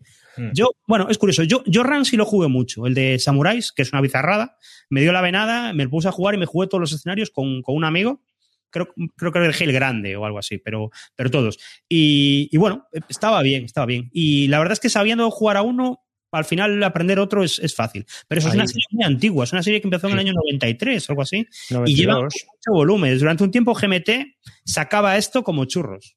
De hecho, voy a, voy a contar un pequeño detalle de las bellota. Tuvimos una presentación de GMT eh, donde estaba el jefe, Jim Billisley, eh, pues contando sus movidas y tal. Y una de las preguntas que alguien le, dijo es decir que si, que si a GMT siempre le había ido bien o si había tenido algún problema algún, al principio, algún momento de duda y tal.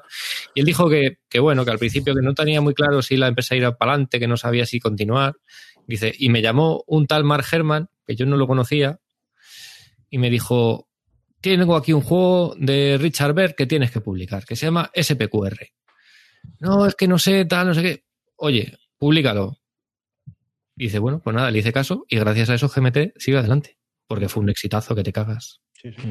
bueno, el Alexander, no el SPQR, vamos, el, primero de la serie.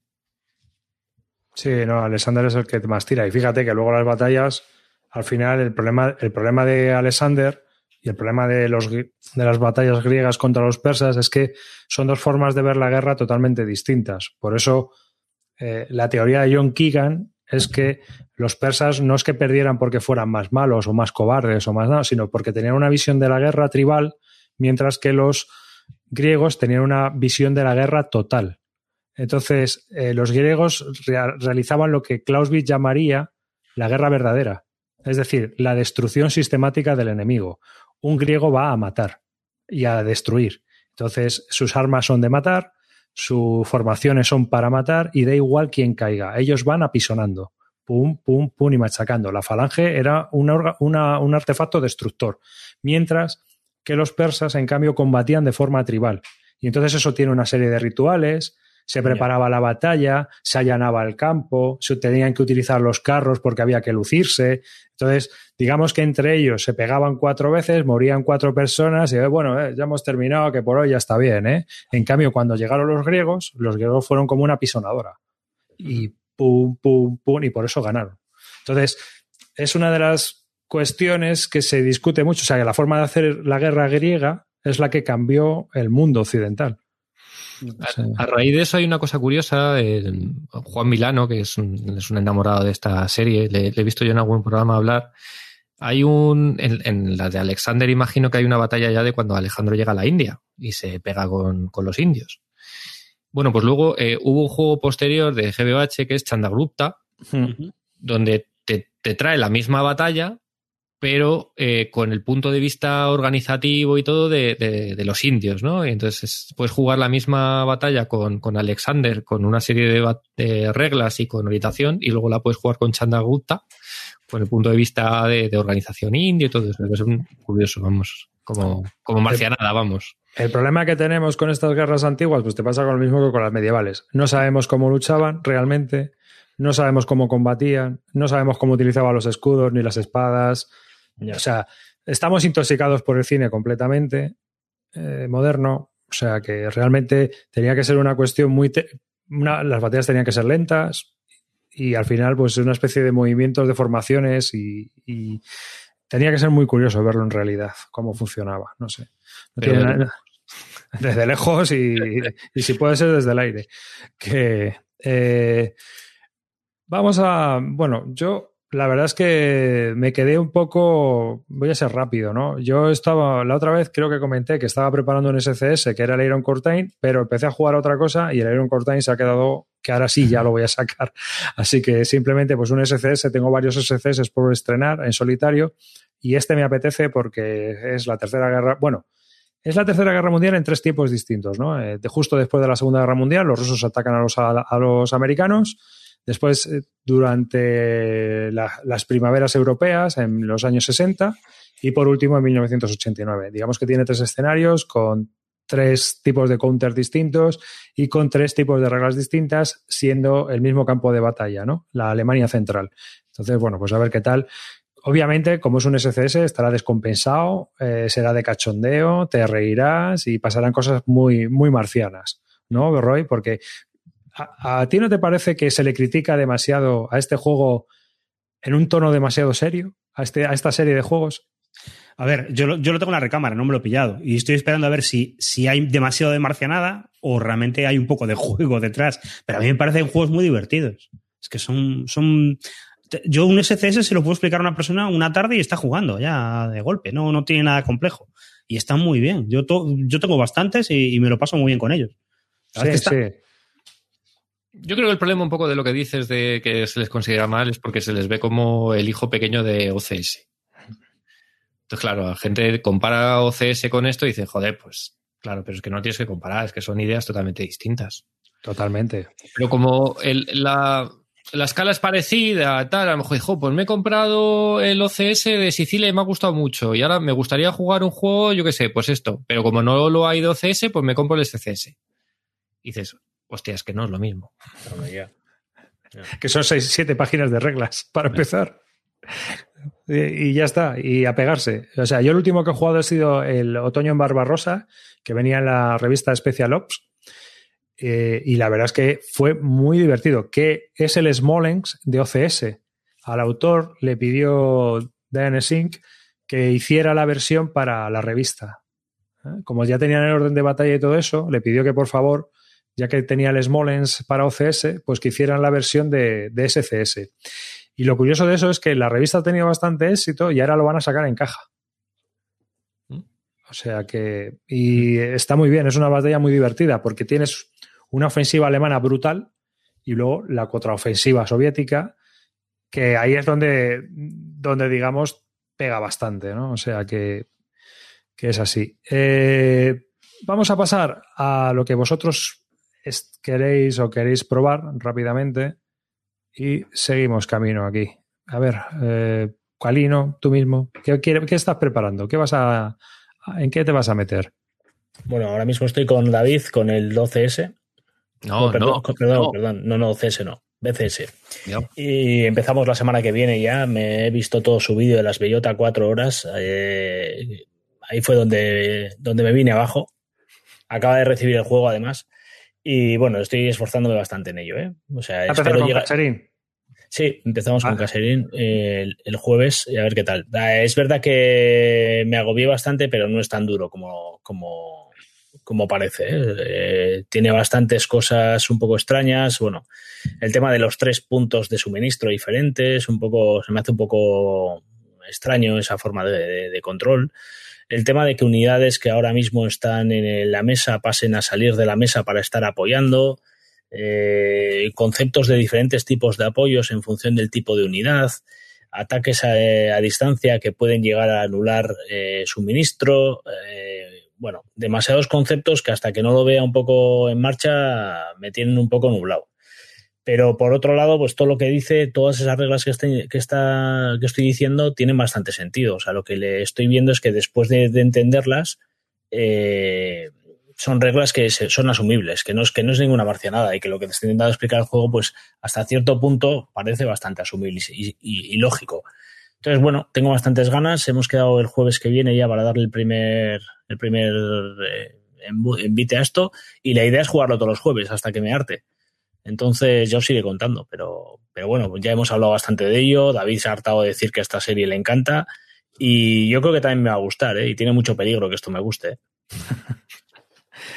Te vas a meter en el nuevo, que es el de Budapest. Panzers las están. Eh, pues no lo sé, no lo sé. O sea, ahora mismo eh, es una serie que me llama mucho. Además, es no, no tengo nada de. No tengo ninguna serie así. Segunda Guerra Mundial, con tanto. Con, bueno, pues con, toda con todo lo que puede ser un operacional de este tipo, ¿no? Y me gusta bastante la serie, lo que he leído me está gustando. Que sea David el que me lo está ayudando a entrar, pues tiene todo ganado para que la serie me guste. Entonces yo creo que muy probablemente puede caer. Panzer las están, por lo menos, que lo, estaba, lo estuvimos comentando el otro día, eran cuatro mapas, pero todos los escenarios menos uno eran con uno o dos mapas. Sí. Menos mal, ¿eh, Roy? Sí. Porque tú y yo siempre hablamos de este tema. Es que no, es que no, es que hay juegos que yo no los entiendo. O sea, hay juegos que te sacan que, que podían ser un juego jugable más o menos, pero es que todos los escenarios que sacan eh, necesitan todos los mapas. Y, y eso le pasa a MMP muchas veces. Bueno, y a GMT también. Yo me acuerdo del el Dark Sans que sacó Ted Racer. El escenario, todos los escenarios necesitan todo el mapa de Norte de África. A ver, pero eso no es malo de por sí. O sea, que decir, si tú tienes un espacio y tienes un grupo, no es problema. Quiero decir, tú estás jugando en un club, lo que pasa es que jugamos en casa. Ese es el. Tú juegas en tu casa y, y no es muy habitual, pero vamos, que hay gente que juega a WIF todas las semanas. Quiero Claro, decir pero que- son juegos de club, entonces. Eh, claro, tiene claro. gente de club, pero aquí, Claro. a ver, los que jugamos en casa, yo estoy con Roy. O sea, tío, esto es carne de basal. Bueno, eh, sí, sí, pero bueno, por carne de basal podemos irnos a cualquier juego, ¿eh? Sí, sí, pero que al final esto, a, a mí es muy complicado sacarme de dos mapas. Entonces, Pero aquí, por ejemplo, en esta serie es muy jugable en escenarios, muy, muy jugable. sí, muy- pero mira, por ejemplo, el, el- el error este que comete MMP, el, el de la guerra de África que van a sacar también de SCS. Ya. Bueno, ahí, pero porque a lo mejor estás ah, hablando de un Cuatro- juego que no- que Cuatro no- mapas y claro. solo tiene un escenario de un mapa. Estamos para un gilipollas. filler, que para un filler, ¿no? Un filler wargamero, enten- entiendes el término filler, no, Sí. no despectivo, sino bueno, pues comparándolo con, con OCS, por ejemplo. Tengas una necesidad de espacio de tres, cuatro mapas y dices, joder, pues es que esto no. Es que además se rompe el juego. Claro. Hmm. Es que se rompe Sí, el juego sí, sí. totalmente. Porque las reglas no lo aguantan. Son siete páginas, tiene que- tendría que haber más excepciones, más cromo, más reglas, más no sé qué. Es imposible. No lo aguantas. Yo, yo para- lo, veo, lo veo igual. ¿eh? La O sea, de estos juegos es que te estás comprando una caja con muchos juegos dentro. Sí, Mm. sí. sí. Es igual con OCS. Yo sé que yo tengo el tengo el, el Guderian Blitzkrieg y sé que no lo voy a jugar nunca. En la vida. Nunca, jamás. Ahora bien, un día me cogeré y diré, venga, voy a jugarme un trocito de Typhoon. No puedes. Se ocupa, si solo hay un escenario, ¿no? Bueno, justo ese no lo sé porque no me lo he mirado, pero es que son todos de do- dos Ya. mapas y 700 counters, ¿sabes? Es que tardas más en desplegarlo que la leche. O sea, es que es, es imposible. En fin. ¿Tú qué vas a jugar, David? bueno, pues voy a jugar lo que ha dicho Calino, voy a jugar con él al, al Blitzkrieg, bueno, con él y con un montón de gente, porque la verdad es que se está apuntando bastante gente a esa. Vamos a hacer la, la partida, es un poco idea de hacer una partida tutorizada, abierta a que pueda venir cualquiera que, que se interese por el sistema, ¿no? La idea es que pondré a los reclutas ahí en, en el desierto y pasaré encima de, con ellos con mis tigres. O sea, todo muy- Chimpún. ¿No Perfecto. vas a preparar nada más para jugar?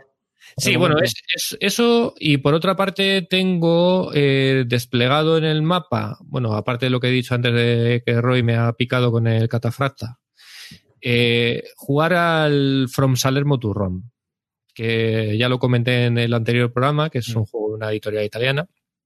Me he leído ya las reglas, ya tengo más claro, eh, mucho más claro el... Me lo compré en un momento de estos de hype absoluto diciendo, oh, todo el mundo habla de bien, no sé de qué va, me lo compro. ¿no? Y ahora ya me he leído las reglas y creo que he hecho bien, porque me, me parece que está... Lo, trae cosillas nuevas, eh, lo que he leído me gusta bastante, tengo que ver qué tal se representa en, el juego. Tiene una cosa que me ha, me ha dejado ahí un poco frío a la hora de jugar en solitario, es que tal y como tiene, un poquito de bluff. Este sistema, como funciona, es que cada turno va por impulsos y tú tienes una, serie de puntos de activación que tienes que repartirte entre todo el turno y antes de empezar a jugar cada impulso tienes que decir cuántos puntos vas a invertir, ¿no?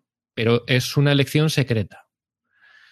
Entonces dices, bueno, pues a lo mejor si va a haber siete impulsos en este turno y yo tengo 40 puntos de activación, en este turno voy a jugar 10, 15, 20. Voy a lanzar la ofensiva y me voy a gastar 40, ¿no? Y tú esos puntos los eliges cada bando por separado sin saber lo que elige el otro. Y con esos puntos que has invertido te permiten luego activar cuerpos, activar divisiones, hacer ataques aéreos, tirar paracas, montar puentes, ¿no? Tienes que ir pagando con esos puntos de activación eh, las cosas que vas haciendo. Me parece un sistema muy chulo. Veremos qué tal, qué tal funciona. Pero claro, para solitario, que era como yo lo quería jugar, pues Se rompe solitario. me rompe solitario, efectivamente. Claro, Pues me ha dejado un poco con el en ese sentido. no puede farolear. Lo voy a jugar, voy a jugar un par de turnos un poco para consolidar las reglas y ver las mecánicas y luego intentaré liar, liar a alguien, porque este es un juego para jugar con alguien. Si Mm. tenéis pensado jugarlo en solitario, no, no es el juego. Y lo malo es aparte es que no hay basal. de momento. Igual. Yo lo que, lo que sí es que no hay muchos juegos buenos de esta campaña. Así que si, si este es bueno, pues es un, es un plus. A nivel de, de lo que intent, de lo que cuentan las reglas, me gusta. Pero claro, lo mismo luego te pones a jugar y dices, pues vaya, vaya petardazo, vaya mierda, ¿no? Ya. Pero bueno, de momento le, de momento le voy a dar un intento de, de jugar en solitario, simplemente no para aprender, para consolidar mecánicas. Y luego en algún momento que se acabe toda esta mierda del COVID, pues lo intentaré jugar en el club. Intentaré liar a alguien para jugar en el club. O si sale Basal en algún momento, pues intentaré liar a alguien para jugarlo por Basal. Bueno, para Basal no tampoco lo veo porque tiene un montón de reacciones.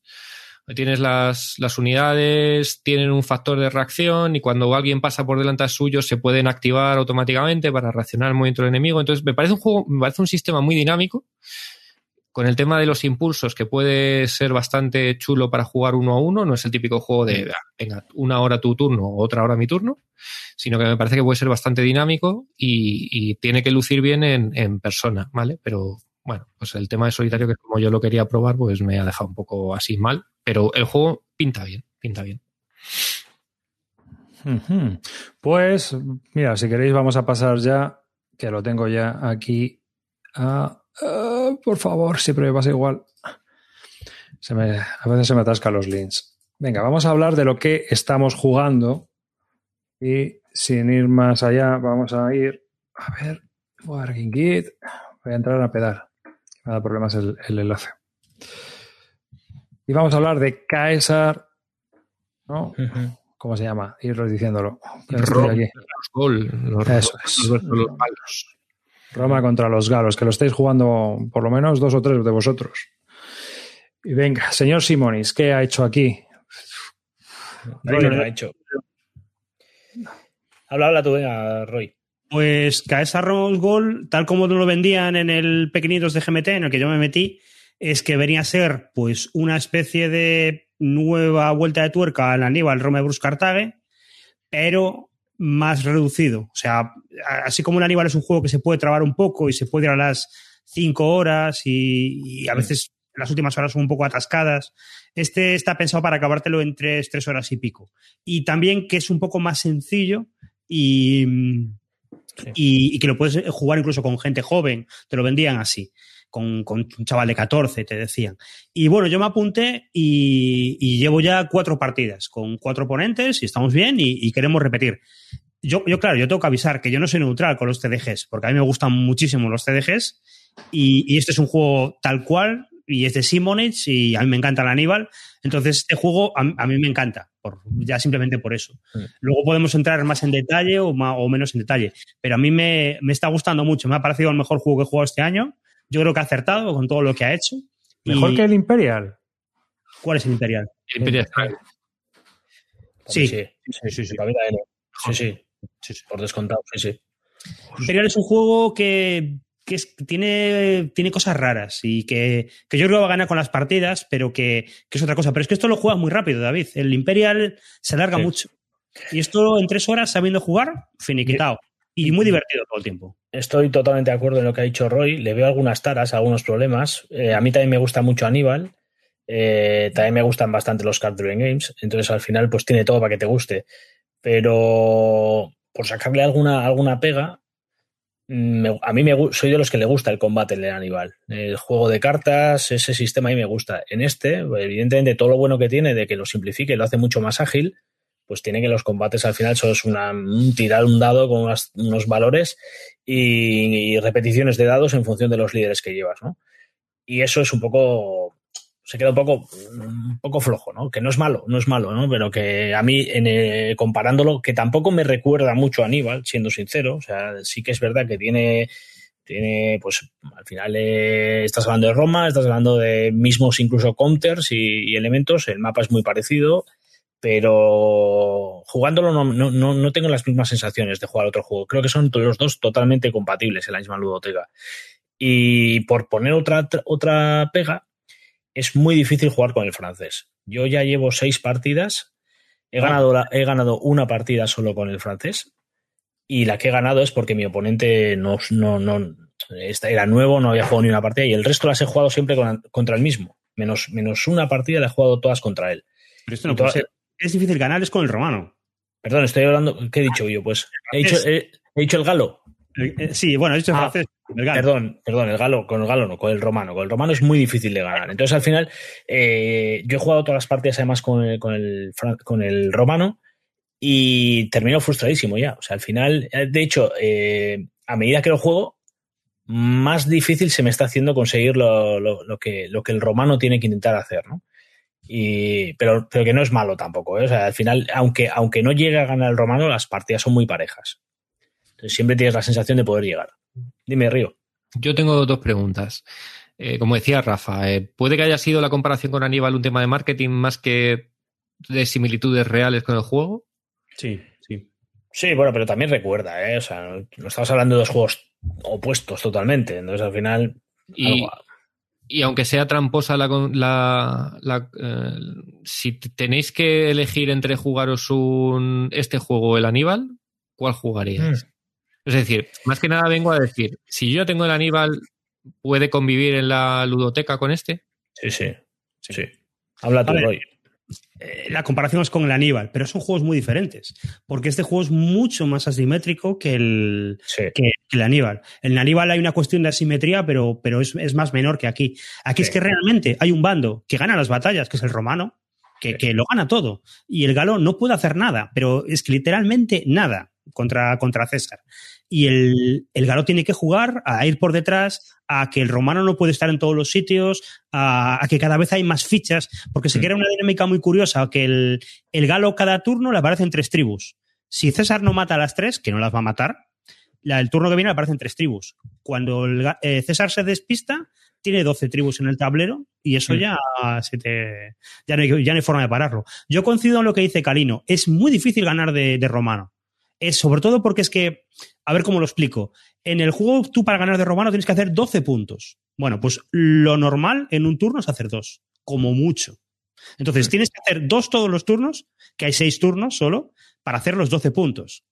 Si un turno no eres capaz de hacer los dos puntos, tienes que sacar puntos de otros sitios. Y cada vez es, es- tienes que forzar la máquina. Tienes, no puedes hacerlo. El romano lo puede hacer todo, le puede ganar todas las batallas al galo sin ningún problema, pero tiene que forzar la máquina. Tiene que estar todo el tiempo jugando cartas, eh, intentar luchar con menos tropas de las óptimas porque, porque así manda a las otras a hacer otro trabajo, porque es que no, no le da, no le da, no le dan los Mm. turnos. Y eso es lo que tiene de bueno el juego, que es muy. O sea que el, muy, el romano va agobiado. muy agobiado, muy agobiado. Sí. Pero también el galo, ¿eh? Sí, O sea, sí, también sí. el galo. el, o sea, el galo porque no tiene recursos para parar al romano. Claro, claro. Y luego encima las partidas, como, como no sabes qué tribus van a salir, cada partida es diferente a la otra. O sea, te- puedes, puedes tener un turno en el que solo salgan tribus belgas y luego salen pues eh, donde menos necesitas eh, las tribus o al revés, o, o te están saliendo tribus que no pueden salir al mapa porque está ocupado todo por el, por el, por el romano. Entonces al final cada partida es diferente y, y muy interesante. La verdad es que y en, y en plazos es lo que está diciendo Roy. En tres horas y media te has ventilado el juego. Yo, Que no- claro, que no es, no es el tema, pero yo no sé por qué Debir no está sacando este juego. Porque no lo está anunciando, porque a mí me parece un, un- un producto redondo para, para Sí. sacar. Creo que, Sí sí, que es- creo que sí que lo ha dicho que lo quiere sacar, ¿eh? Sí, Pues, lo, bueno. lo ha comentado. Claro, lo sí. ya sabéis que los plazos de Debir con los juegos de GMT, pues son. Cuando lo saque ya no será novedad, pero bueno. Está- están comentando que el tal, tal como lo contáis, eh, que el galo, el galo suena a automa. Y alguna vez que mi compañero sí que ha tenido esa sensación. ¿eh? Hay veces que el galo, mm, bueno, al final no, no No, es un automa. decisiones. Sí tienes, sí tienes, ¿eh? sí tienes. Pero no, de- digo que de- hay veces que te da la sensación Mm. de que tienes que hacer lo que tienes que hacer o te, o te ma- Sí. machacan. Puede ser, sí. puede La ser. pregunta es, ¿veis igual de divertido jugar con ambos bandos? Sí, sí, sí. sí. Sí, también. ¿Sí? ¿No A veis ver, que jugar como galo sea como decir, hostia, me ha tocado jugar con el galo, ¿no? Vaya mierda. Yo pensé que iría de No, y esa pregunta ya me la han hecho más veces, porque eso que, te, eso que está diciendo Roy, que al final el galo pues, se tiene que limitar a, a- a defenderse y a intentar copar espacios que limiten también el suministro romano, todo esto, eh, tiene su táctica también. O sea, tienes que intentar buscar esa forma de, de intentar minar qué cartas tengo, con, cuando las juego, me quedo una carta grande para el final intentar dar el golpe. El, el galo siempre juega generalmente las cartas antes que el romano, entonces el romano siempre se va a quedar una carta más que, que el romano y todo esto hace que los dos tienen su forma de juego muy diferente lo que está diciendo rollo. Roy y, y muy bueno, o sea, el juego es muy bueno, el juego es muy bueno. Y, Tiene y el- oh, perdona, perdona, Roy, ve, ve. Dale, dale, pregunta. Era un poco Calino que ha dicho antes que le gustaba mucho el, el sistema de combate del Aníbal. ¿Tú crees que hay estrategia en el sistema de combate del Aníbal, aunque nos salgamos un poco del tema? Mm, Pues no sé si hay estrategia, pero son cosas de gustos. Quiero decir, me pasa lo mismo, es un sistema, eh, salvando las existencias, es un sistema muy parecido a María o a. O a eh, ¿Cómo se llama el otro de María? Friedrich. El Friedrich, y hay mucha gente que solo echa para atrás. Eh, es tener cartas, evidentemente no es más. Es tengo carta juego, tengo carta juego, pero es que al final tienes que ir reteniendo cartas para poderlas jugar. Entonces, la, sí, te, te, te, compro lo que dices, es cierto. O sea, si no hay mucho donde elegir, pero me gusta esa forma de juego. Y dime. No, no, sigue, sigue. No, no, no, no, no, era la pregunta, era. Eh, eh, comentaba Zukov que qué tal de reglas, si esas son accesibles. Pues está muy bien respecto a otros CDGs, porque lo que ha hecho Sibonix para que vaya más, más rodado todo es que ha simplificado. ¿Sabes este tipo de cosas que pasan en, lo, en los juegos, en los wargames y en los CDGs? De que eh, la. Eh, retirarse se hace de una manera, la intercepción se hace de otra manera. Aquí todo es igual. Es siempre sacar más de nueve, sacar más de nueve. Entonces, hay muchos procesos que funcionan de una manera muy, muy parecida. Y es muy parecida. O sea, todo tiene una lógica en el juego. Entonces, eh, es fácil aprender a jugar. Otra cosa es aprender a jugar bien. Yo creo que yo todavía no, no he ganado de romano. Yo no, no, sé calino. Yo no he ganado todavía. Una, una vez, pero es la, ya te digo, fue la segunda partida y hay una, hay una regla que es que si el romano tiene una superioridad un 3 a 1 en los asaltos, directamente barre el, el, el, sitio y lo liquidas. Y si tú liquidas un espacio que está vacío sin la tribu, te cargas el espacio y la tribu. En la primera parte, en la segunda partida que jugamos, mmm, mi compañero empezó a intentar eh, eh, atacar al romano en la, en la en provincia, que es la zona donde el romano mm. encima, en, eh, además de no ganar puntos, si te entran en ese espacio, te los quitan. Entonces, este intentó esa, esa técnica. ¿Qué pasa? Que el romano subió, y directamente fue barriendo edificios, pueblos. Eh, pueblos y se quedó sin nada. Pero no es habitual, entonces he ganado, pero no cuenta. O sea, esa, esa forma Yo, es. En la última partida que jugamos me quedé a 11 puntos, a uno de ganar, y creo que podía haber ganado. Y yo creo que cada vez lo voy haciendo un poquito mejor y, y voy a poder ganar la próxima vez. Pero, pero me, parece, me parece que está muy en medio. Los dos problemas que le veo son esos. Uno, el, el tema de que es muy asimétrico, que también un jugador que juegue de galo eh, le puede parecer que está, que está jugando, que no está jugando al juego, porque el, el, galo va a la reacción de lo que hace el romano. Si el romano va al norte, tú atacas al sur. Si el romano va al sur, te atacas al norte. Tienes que ir un poco a rebufo de lo que hace el romano para, para pillarle. Ese es un problema en la simetría de los vanos que puede ser un poco difícil. Y luego otro problema que tiene, que es el, el, problema eterno, es que hay gente que se ha quejado de que las cartas, si te tocan manos de cartas malas, pero este es el problema que llevo yo yendo de los TDGs desde, desde Washington War, desde We the People, mm. desde Twilight Struggle y desde todos. Así que no, no lo tengo tan, tan claro. Yo ya eso no lo considero un problema. Es decir, cuando leo eso directamente eh, el comentario no me vale, porque no ha jugado lo suficiente. A, a, a, raíz de esa pregunta que es parecida, aunque no exactamente igual, ¿cómo es de importante conocerte las, el mazo de cartas? Es importante, pero no es tan importante como en otros juegos. Y lo que sí ocurre mucho con las cartas de este juego, el, el mazo da una vuelta, y aparte da una vuelta perfecta. Son 60 cartas, juegas en los tres primeros turnos todo el mazo y en el, los tres siguientes turnos todo el mazo otra vez. Entonces todos los mazos, todos los, todos los eh, eventos van a dar dos vueltas. Y eso es importante porque hay eventos que al principio no valen para nada y al final son muy potentes. Y viceversa. Eventos que al principio están muy bien, pero que al final no valen para mucho.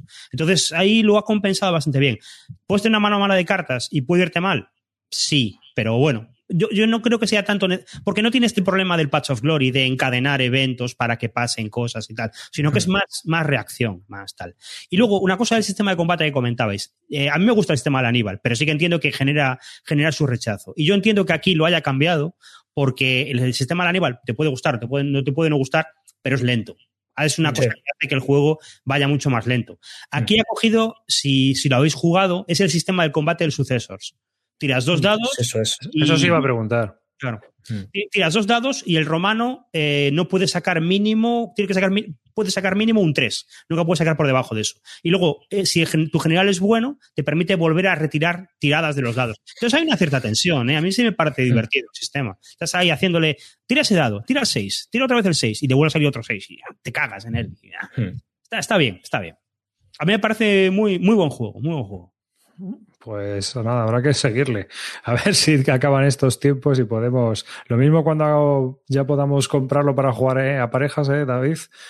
Eh, ha, ha, salido en español. Eh, está agotado ahora mismo, ¿eh? un poco complicado de comprar ahora mismo, ¿no? Mm, pero a ver, ¿quién quiere comprarse la primera edición de un GMT quitando los fanboys como vosotros? ¿Tiene ratas?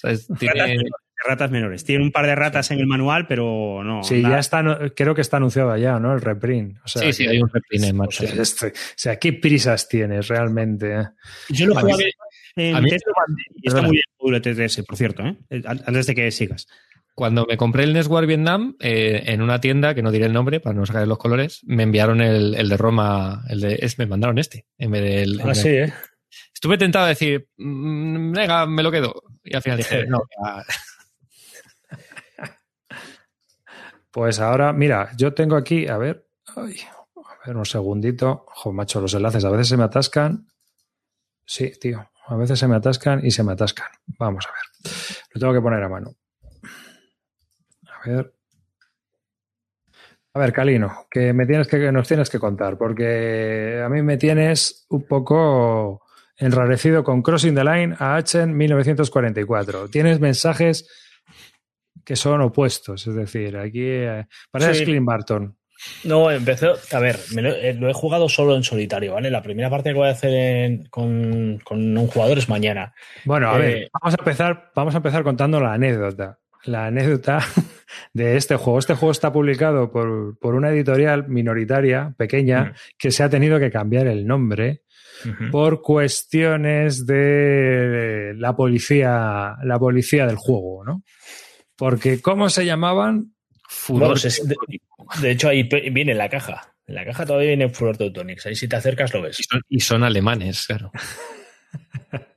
pues son Furor Teutonics y era Games, ¿no? Me parece. Furor Teutonicus Games. Eso es. Y claro, les han acusado de eh, nazis, fascistas mm. y un montón de cosas más. Entonces han decidido cambiarse el, nombre por un otro que es más, más blando, más blanco, que es Banana Games. Ya está. lo mismo les acusan ahora de símbolos fálicos, no lo sé. Bueno, no lo sé. De todas maneras, si puedes evitar este tipo de malentendidos, ciertos o no, que no lo sabemos, pues es casi que es mejor evitarlo y tener otro nombre, la verdad.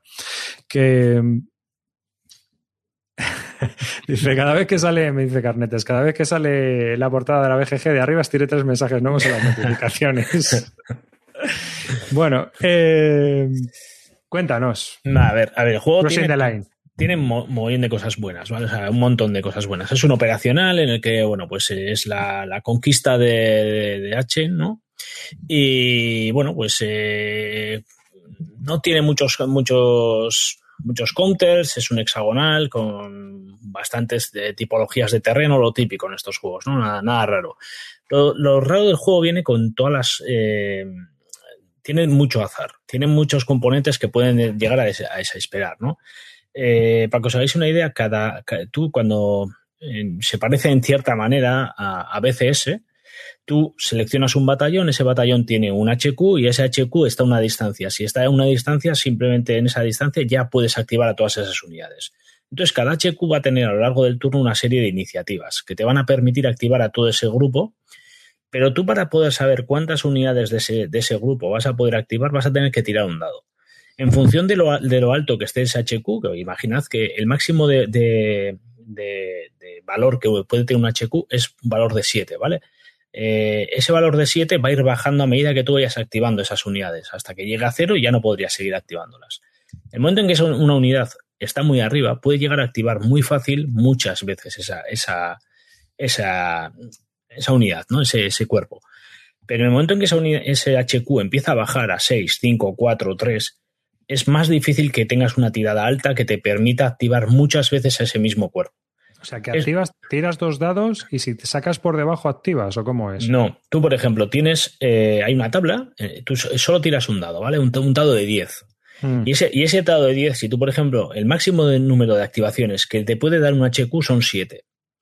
Pero si tú estás con ese HQ en un 7, es más fácil que te dé 7 activaciones a que si ese HQ ha bajado ya a 3, a 3 porque lo has activado ya 4 veces, Y entonces con un, por ejemplo, un 5 tendrías tres activaciones. Con- y con un 5, si ese HQ está en 7, tendrías 5 activaciones. ¿Vale? No sé si entendéis el concepto. Poco que complejo. Sí. activas, menos activaciones te va dando, ¿no? Exacto. El problema está que si tú tienes un HQ con, un, con, un- con siete activaciones todavía por, por asignarle a esa unidad, si tú sacas un 1, solo vas a poder activar una vez esa, esa unidad.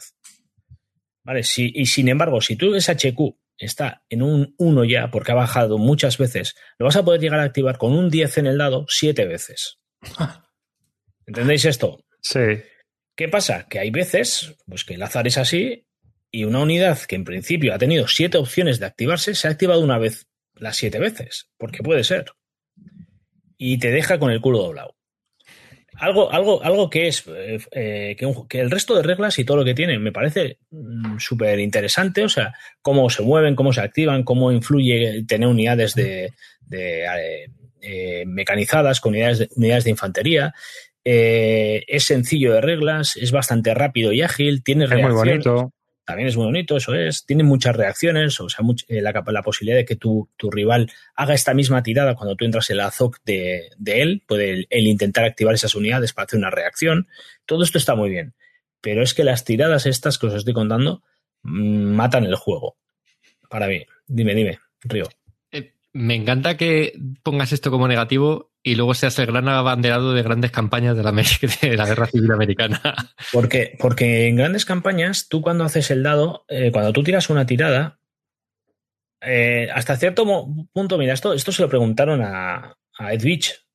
Y él decía que los juegos, no, sé si con acierto o no, pero él decía que los juegos de- en los que hay una tirada de ese tipo son los que realmente cuentan historias. Eh, yo, yo, yo estoy con él en eso. Es que decir, en esto no hay una. No, no estamos hablando de que tú hagas un- una movilización completa para intentar hacer algo y que esa tirada luego te, te repercuta negativamente. Aquí estás hablando de que para poder hacer algo vas a hacer una tirada y lo mismo no haces nada en no sé cuántos turnos. Y tu rival, sin embargo, con unidades de, de- de mierda, te está rodeando todo tu cuerpo y tú no has tenido posibilidad de reacción de nada. Entonces, con todo lo bueno que tiene, me jode esa regla que, te, que os estoy contando, pues porque al final me, me echa por tierra todo lo demás. Me, me, me, me deja un poco flojo. Estamos hablando de hilo de venta. Pues no lo sé, ya os he dicho que voy a jugarlo mañana, porque esta, la, la opción de la reacción, por ejemplo, jugándolo solo, pues se, da, no es, se puede jugar muy bien en solitario, pero la opción de, de hacer reacciones tú a ti mismo son un poco extrañas, entonces no lo termino de, de- de hacer bien. Y a ver si mañana jugándolo con alguien, pues me queda la misma sensación mala que, que me, que, que me ha quedado. Pero es que me, me fastidia también que por cosas tan buenas mmm, venden el juego, ¿no? O sea, estoy viendo cosas que tienen muy chulas también. Dime, dime, Roy. Eh, ¿Y todas esas fichas de puntos de victorias puestas por el mapa? Pues es otra de las cosas, ¿no? O sea, está, ese, es el, ese es el escenario 2, lo que estáis viendo. Entonces, por ejemplo, en este escenario tienes que llegar a, a tropecientos puntos de victoria el americano para poder ganar. Pero si os fijáis en Achen, si el, si, si el americano simplemente mete una ficha en Achen, gana. Es decir, que todo lo que ves de puntos de victoria Está puede ser que ganes de esa forma o que ganes simplemente con, una, con un buen posicionamiento en esa ciudad. Hay que tomar H. Sí, hay que tomar Achen. Hay que tomar Achen o ganar a puntos, pero es muy difícil ganar a puntos. Joder, ¿cuántos puntos tiene que ganar el americano para poder ganar? Pues, en el, ahí, ahí a, a bote pronto hay como 130 puntos. pues eh, te lo digo ahora mismo, en el escenario 2, que es el más pequeñajo, No, hay, hay casi 200 puntos. eh, Lo que no entiendo es por qué no están puestos en el mapa, salvo que cambien de escenario a escenario. Pero... claro, claro, cambian, cambian, cambian de escenario a escenario. De hecho, mira, una victoria decisiva en ese escenario que estáis viendo ahí serían con, con 71 puntos. Madre bueno, mía. si llegas al clúster ese de, de los 15 a la derecha, también te lo llevas. Claro, hay un- O sea, hay, un- hay un clúster con un montón de fichas de 15 puntos a la derecha del mapa. Pero claro, hay que pasar por H en casi. Claro, no, y además, si os fijáis, si os fijáis, la historia está en que las unidades que, que tienen capacidad de llegar ahí son muy pocas. Son las del sur, que al final son las que más oposición van a tener. Entonces, prácticamente te tienes que centrar en que las unidades eh, americanas rojas que veis en el norte intenten entrar directamente a Achen. H, que por cierto es Aquisgrán, para que. Para mí es Achen, ahí pone Achen. Creo que se dice Agen o algo así. Achen. Bueno, pero aquí ya sabéis que traducimos y tra- hablamos como podemos. Sí, que de hecho en las reglas te viene a Kislan cada dos por tres y, y seguro que alguno se ha vuelto loco con eso, ¿eh? Porque, te- te- claro, no te especifica en ningún lado que, que eso sea Achen. Pero bueno, que no, no, no digo que el juego sea malo, ¿eh? Ojo, que yo creo que a mucha gente, y además ha hecho mucho ruido este juego, me ha gustado mucho. Pero a mí esa regla me está matando. Esta gente tiene, en, en sus próximos juegos tiene cosas también interesantes, ¿eh? Yo- tienen un Sí. par de juegos ahí en el pipeline, uno de Guerra Moderna también, que tiene una pinta también cojonuda. Tiene, Sí. es un- Luego- tiene buena pinta, es- como editorial tiene buena pinta. A mí, me, a mí me ha enfriado, ¿eh? A ver qué dice el próximo día cuando juegue del todo, pero a mí me ha enfriado. Tiene una ficha para que esto no pase, eh, que tú se la puedes dar al rival para repetir una tirada. Y esas cosas tampoco me gustan. Es como una forma de solucionar un problema, ¿no? Ellos han visto también el problema y han dicho, toma esta fichita y si te salen mal 15 veces, pues la puedes, la puedes cambiar, ¿no? ¿Los componentes son buenos? Sí, son muy buenos. Son buenos. De hecho, no hay que troquelar, viene ya, es de estas clips que ya vienen. Además, tienen una especie de malla por encima la, la ficha, que hace que sea una ficha durísima, es una calidad brutal. Viene Sí. como jaspeada, ¿no? Hmm. Vale, bueno, nada. Eh, David, elige. ¿Qué juego quieres hablar tú? O pasamos a la siguiente sección. Bueno, yo eh, estoy jugando ahora un par de OCS eh, en online, tanto un Reluctant Enemies como un Sicily 2, que son así los, los OCS un poco más, más limitados. El Reluctant empezó como una partida de enseñar a jugar a, a alguien a, a OCS, y está, pero estamos ahí a punto. Bueno, seguimos y una cosa que me había pasado a mí con el Reluctant Enemies, que siempre lo utilizo como juego para enseñar a jugar a OCS, y cuando llegamos tres o cuatro turnos digo, venga, ya, ya está, ya vamos a jugar uno de Pero eh, aquí lo estamos, lo estamos continuando y va a ser seguramente la primera partida que termine de la campaña. Es un juego que no, no lo he terminado nunca. Y luego también estoy jugando un Sicily, que esto ya es harina a otro costal, que aunque es chiquitito, es bastante matón. Como que se aplican casi todas las reglas. Sí, todas. De hecho, yo creo que es posiblemente es el juego de la serie que más reglas tiene, porque mm, aunque sean los monsters no tienen navales y aquí tienes todo. Pero a mí es un juego que me gusta mucho porque por eso, eh, porque es muy divertido. Tiene paracaidistas, tiene barcos, tiene, tiene de todo. El escenario del puente es que es un puzzle brutal. Sí, es un puzzle. Ahí, madre mía, lo que tienes que deducir para atacar a los alemanes si llevas a los británicos. Es bestial. Donde Y- tiran los paracas. y- Y bueno, es, es manejable, ¿vale? Es de los OCS que puedes ocupar en una única mesa y, y jugarlo, aunque es un juego largo, ¿eh? Eso no, no sé. Y bueno, pues nada, estoy aquí dándole OCS, a ver si vuelvo a retomarlo, que lo he tenido durante un tiempo parado y, y quería, quería volver a jugar la serie. Y luego estoy jugando eh, el Imperio del Sol, que tengo dos partidas en marcha. Una en la que me están dando por todas partes. Y otra en la que, como he dado cuenta que soy un manco absoluto, pues hemos montado una partida coral entre cinco personas por bando, en el que hay alguien que nos va enseñando cómo. Mente colmena, ¿no? Una, una partida de mente colmena. Al final es uno el que sabe jugar y nos dice, vamos a hacer esto, señor, y todos, sí, sí. que tú. Pero que está bien porque, bueno, eh, el problema que tiene el Imperio del Sol es que eh, al principio, cuando juegas las primeras veces, no tienes ni idea de por qué se hacen las cosas, cuál es la, la estrategia que hay detrás, estás muy perdido, ¿no? Entonces, jugarlo de esta manera con una persona que sabe, mola porque te va diciendo, venga, chicos, vamos a activar este HQ porque tenemos que ir a cargarnos esa aviación, porque luego vamos a ir aquí, porque vamos a ir acá, y eh, es cojonudo para aprender. Y, y bueno, pues ahí está, estoy ahí metido en esos. Igualito que el César, ¿no?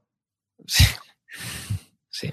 Yo, de hecho, de hecho, a raíz de a raíz de haber quedado contigo para jugar los jueves a BCR, me escribió Zapoleón después de escucharnos el anterior episodio y se ofreció, oye, Arcade, queda conmigo y empezamos a jugar a, a esto y voy a empezar después de, ya he dicho, ahora dame, dame, déjame margen, quiero aprender a jugar esta serie y cuando termine esta serie empiezo yo con el Imperio del Sol también. Yo, O sea, yo que quiero esto- quiero jugarlo más, ¿eh? ¿Tú Lo también? un par de veces y, y me gustó, pero es eso, es que te ves muy perdido. Yo, yo alucino cuando ves en los foros gente Sí. que te dice, ¿y el bot este para jugar en solitario qué tal? Y tú dices, "Joder, ¿dónde Ya, vas?". ya. O sea, si a lo mejor llega el bot y te dice, ataca a Nueva Guinea, y tú dices, vale, ¿cómo, cómo- qué hago yo aquí? Sí, es, Es un Sí, lío. sí, sí, sí, es un Cristo, es un follón. es Eh, un a juego ver, que lo hemos comentado muchas veces, yo creo ya varias veces. Es un juego que mecánicamente no es complejo. El manual le mete más complejidad de lo que debería, porque me parece que el manual. Mark Herman no es un, es un gran diseñador de juegos, pero no es un gran escritor de reglas y de manuales, son reglas para abogados. Si, esto, si te lo explican, es mucho más sencillo que leerte las reglas, pero hostia, luego dices, joder, Hmm. ¿qué pones hago ahora? O sea, es un juego que es muy complejo de jugar. de jugar Roy, si bien. te, si te quieres animar, Sí, sí, yo me animo. me animo. ya, ya te comentaré. Pues yo nada, yo he estado jugando al Combat Commander, pero el Pacific y en solitario. O sea que para aprenderlo, que es bastante distinto al, al Europe, la verdad. Cambian, cambian unas cuantas cosas, las recuperaciones y tal. Pero bueno, ya me gustaría hablar otro día más adelante de ello un poco más en profundidad cuando juegue algunos escenarios más en eso.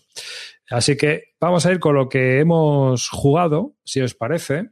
Y bueno, yo tengo dos juegos. Quiero, si me dejáis rápidamente, vamos a ir comentando. Si no, para otro día hablamos del otro. Eh, bueno, voy a hablar de Tornio 44, que es un juego del año 2015 que pillé en Snafu. Muy, una gente muy maja, que ahora también van a sacar el- ese juego, uno, uno de ellos, ¿no? El Ambón. El Ambón, sí. Sí. Pintón, ¿eh? Pintón de juego.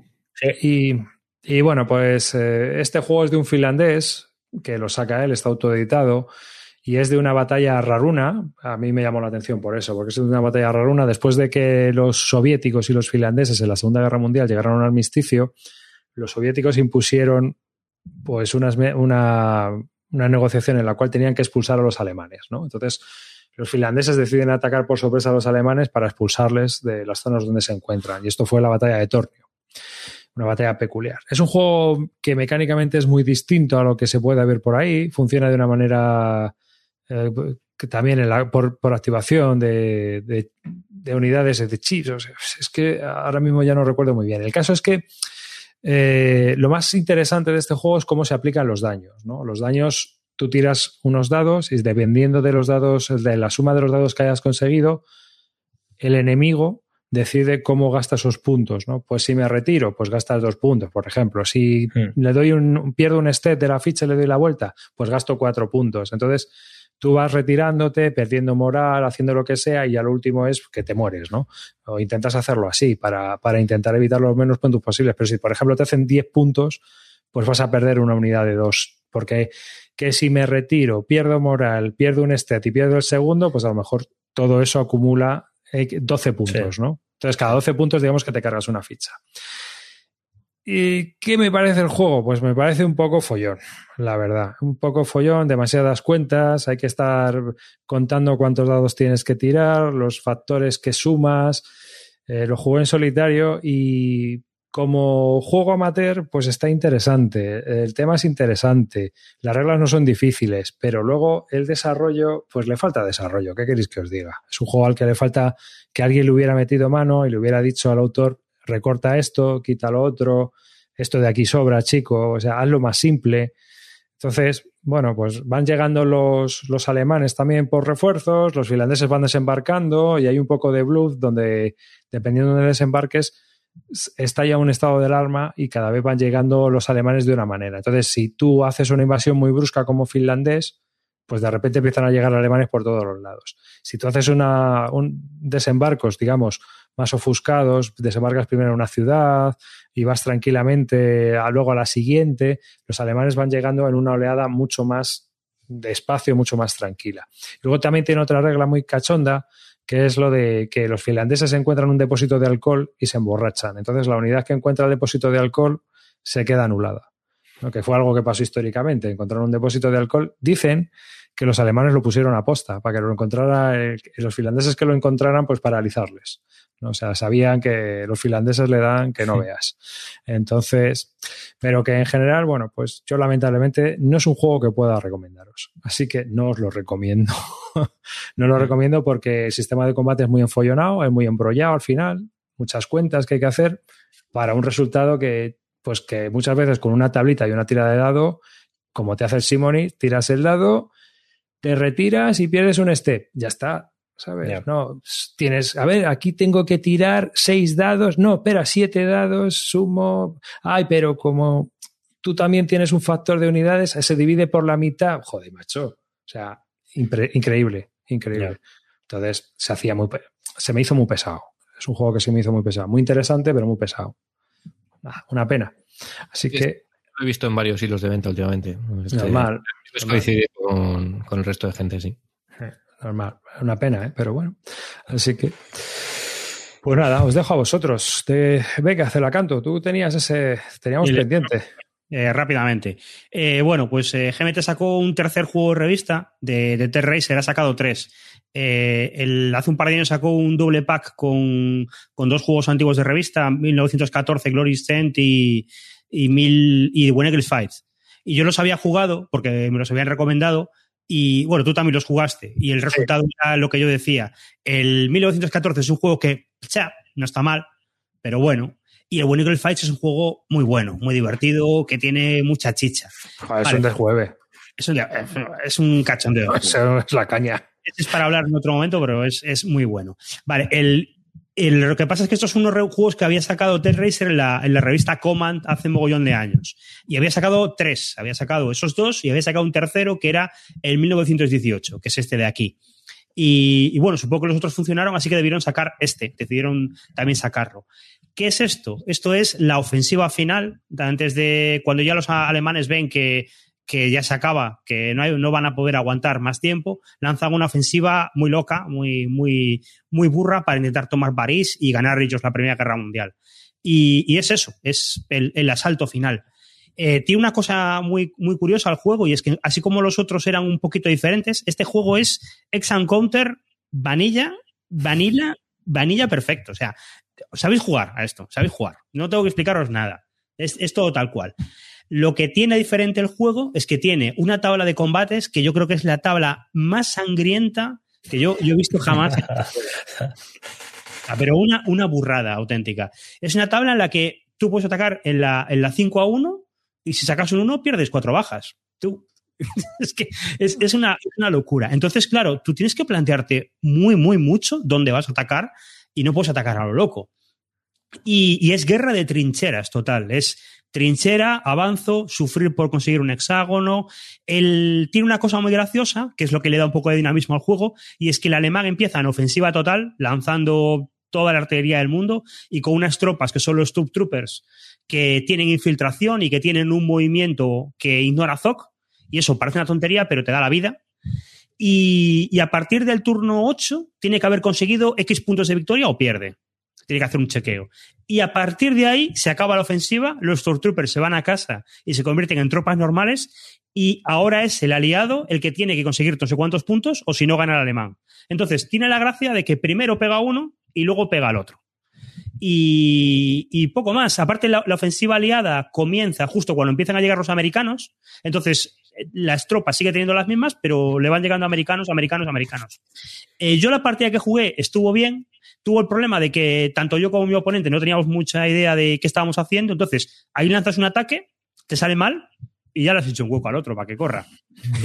es lo que pasa. Entonces, a poco que te pongas un poco loco, se politizas medio frente, porque la tabla de combate es brutal, sí. pero, una cosa eh, por demás. Mí, me ha parecido simpático. Es un juego muy de revista y sigue siendo muy revista, pero, pero está bien, está bien. Yo lo pondría a la mitad de la tabla. El Bunigel Fights es muy bueno, el 1914 normalillo y este es bueno, bueno. Y el 1919 es, digamos, como una continuación, ¿no? Como si la guerra hubiera continuado. Sí, sí. Te, te, pone ahí un racional de qué puede haber pasado y no sé qué, y es como si la guerra hubiera continuado y los aliados tienen que lanzar la ofensiva contra, contra el alemán. Sí. Está bien, lo que más me gusta es que es muy tenso, porque el alemán tiene que conseguir puntos antes del turno 8, no gana, y luego, realmente, Ted Racer, que siempre te hace lo mismo, en la nota del diseñador del juego te dice, tú como alemán no vas a llegar a París, olvídate, no vas a ganar por puntos. Si quieres intentarlo, muy bien, pero no lo vas a hacer. Entonces, lo que tienes que hacer es intentar hacer un colchón lo suficientemente grande para que luego, cuando te va cascando el aliado, eh, no consiga tantos puntos como para ganar él. Eh, eso es el juego, no, no hay más. Y está, está bien, está bien. Pues sí, yo, yo me lo pillé, ¿eh? porque creo que estos juegocitos de Racer, como son muy pequeños, tienen unas reglas que tienen 12 páginas de reglas, una cosa así. Ya, os digo que esto sabéis jugar. Yo me pongo a jugar con vosotros esto y os tengo que explicar cómo va el suministro, cómo va el ZOC y ya está. Ya sabéis jugar. Y es muy loco. Por ejemplo, Warriors Das no tiene ZOC. Entonces, es que. Y, ves aquí, ves aquí a la peña haciendo unos quiebros con las unidades y ya para intentar rodearte y te rodean, claro. es que es muy bueno. Yo, de verdad, eh, todavía debe quedar por ahí stock en las tiendas. Si alguien lo ve, eh, el 1914 es un juego normal, pero Winning Fight es un juego muy bueno. es muy loco, muy caos, muy brutal. Es el juego bueno de revista. Este es el juego Que, te puedes pillar en revista. Porque mm. Tiene, una pega, ¿no? Que los counters son más grandes que el mapa. Y, en este también un poquito, no tan exagerado como en el otro, pero sí que un poquito. Y claro, en el Winning Fight no es tan grave, pero en 1914, que es un juego que. De frente. Un frente, si todos los mm. counters son más grandes que el hexágono, eso es, mueves un poquito el counter y se te va todo a tomar por, por sí, sí, sí, sí, bueno. Y bueno, y, 1914 tiene otro problema que, que, David aparte lo tiene mucho peor, que es que tiene ese rollo antiguo de que los counters tienen cuatro pasos y cuando chupas una baja, la giras, chupas la segunda baja, tienes que ir a buscar a la caja la ficha exacta de ese ejército para volverla a poner ahí y, eso, a ver, yo no es por nada. Yo sé que estos juegos los sacas y no sacan mucho dinero, pero podían haberlo rediseñado eso. ¿eh? Podían haberse ahí puesto un poquito. Estos juegos casi no los han tocado. ¿eh? Son casi exactamente igual a como eran en revista. Pero bueno, funcionaban de aquella y funcionaban ahora. Están, bien. Sí, la verdad es que están chulos. Por lo menos, ya te digo, el, el de Rusia, o sea, el del frente del este. Y este tiene muy buena pinta. Este, cuando pusiste una foto ahí en nuestro grupillo con las bajas, Dios decía, madre mía, qué sangría, macho. También es que en esa partida mi oponente es muy loco, es de los que le gusta divertirse y atacar, y en este juego no puedes hacerlo. Entonces era, era un desastre. Pero claro, él ataca, se hace un mogollón de bajas y voy yo. Y yo voy, y claro, tengo que hacer un ataque, y cuando hago un ataque, sufro yo un mogollón de bajas. Y aquello es un, una carnicería. Es terrible este juego. Joder, madre mía. Pues nada, vamos a seguir. Pues ya veis, yo, si os interesa la Primera Guerra Mundial, es un juego, además no es muy caro y está bastante chulo, yo creo. Ah, yo lo tengo también ahí para, darle. A ver, venga, eh, Calino, ¿de qué quieres hablar, hijo mío? Mm, ahí tienes cosas, tú eliges. No, elige eh, tú, elige tú de lo que te apetezca. Vale, pues eh, me da igual. Combat ya hablamos, ¿no? La semana pasada. Sí, tienes el Fitna y tienes Verdun, que también has jugado. Bueno, pues venga, hablamos de. ¿Verdún quieres? Verdún, venga, Verdún, venga, seguimos con la Primera Guerra Mundial. Verdún, 1916, estilo inferno. Vale, a mí, mira, de Primera Guerra Mundial no me suelen gustar mucho porque son demasiado posicionales, hay poco movimiento y me gustan mucho los juegos que tienen bastante movimiento. Entonces, eh, este es uno de esos eh, raras, rara avis que me, ha gustado mucho el juego sin tener apenas movimiento. Te voy a decir una cosa. la Primera Guerra Mundial es posicional en el frente del oeste. Mm, puede ser, puede que no haya dado yo con. Sí, sí, sí, sí. No sé, al final también es lo que más representa, ¿no? Lo que más se ve. Pues las pelis, las hacen quien las mm. hace y. Que es el 1914, 1918, sí que son dinámicos, pero luego todo lo que hay en que son años, eso es comértelo en una trinchera. Puede ser. bueno, pues el caso. No, termino. En 1914 no había trincheras hasta que se posiciona las trincheras, es todo guerra de movilidad. Y en 1918 encuentra las tácticas de infiltración, los Stun Troopers, que estaban desarrolladas por Rommel en el frente italiano, entre otros. Entonces rompieron las trincheras otra vez. Y ahí es cuando ya las ofensivas volvieron a funcionar. Por eso en, el frente del oeste, 1914 y 1918, como que digamos son más dinámicos. Y en el frente del este, como hay tanto terreno, pues no había trinchera que te valiera. Sí, dime, venga, ya ataca con Verdún. Voy. Eh, bueno, eh, es un juego un poco extraño en cuanto a la posición que veis en el mapa, ¿no? Son unos, son unos hexágonos de madera que en función de cómo están ubicados en el mapa están frescas o están, o están cansadas, ¿no? Para el que eh, esté viéndolo, le recordará el Paspamir. Mm, sí, eso es, sí, es verdad. Tiene, tiene esa posición, ¿no? Que se puede poner tumbado de pie. El caso es que, bueno, empieza siendo el alemán, como es normal, pues mucho más agresivo y tu objetivo es intentar llegar a la zona de Verdun sin olvidarte, sin que las unidades de francesas pues te puedan entrar, ¿no? En la zona que a ti te está, que, a él le puede llegar a dar puntos de victoria, ¿no? Es un juego bastante, con un diferencial de puntos muy bestia al principio para el alemán, en que empieza ganando muchos puntos de una manera muy fácil y a medida que va pasando la partida, el francés va consiguiendo contrarrestar eso e intentando llevarlos hacia, hacia su lado, ¿vale? Para que os hagáis una idea, el track de victoria es un 0 y a partir del 1, 2, 3 en adelante iría eh, eh, dando puntos al, al alemán y a medida que el alemán va ganando, el francés va ganando puntos, va bajando ese mismo track y empezaría a contar hacia su lado, ¿no? Eh, el juego es, me pasa un poco como en el, Roma versus Gaul, porque vuelve a tener una posición mucho más difícil el, el, alemán. ¿no? El alemán tiene una forma de juego en la que el otro es mucho más defensivo, tú tienes que atacar, atacar y atacar y termina por, por, por comprometerte mucho, porque al final te la juegas mucho más tirando dados que tu rival. En cualquier caso, tiene infinidad de cartas que están muy bien tematizadas, están muy bien hechas. El juego es eh, súper bonito, además, estéticamente. Las cartas son todas hechas por, por Tardy, el tío este que es un comiquero eh, muy, muy reconocido, que además ha utilizado todos sus dibujos para ilustrar el juego. Y en aquellas cartas en las que se está hablando de algún personaje o alguna, algún personaje real eh, del juego, alguno de los generales y demás, pues esas son las imágenes reales con fotografía, ¿no? Eh, utiliza un sistema de juego en el que el ataque solo se puede realizar mediante cartas, son cartas que son cartas de barrage, de, de bombardeo, y solo puedes, tú puedes bombardear desde lejos, intentando hacer solo bajas, pero solo conquistarías el espacio si a la vez que haces un barras metes a tus unidades de infantería dentro de ese mismo espacio, ¿no? Con el riesgo que supone luego recibir tú por haberte metido en ese, lugar, ¿no?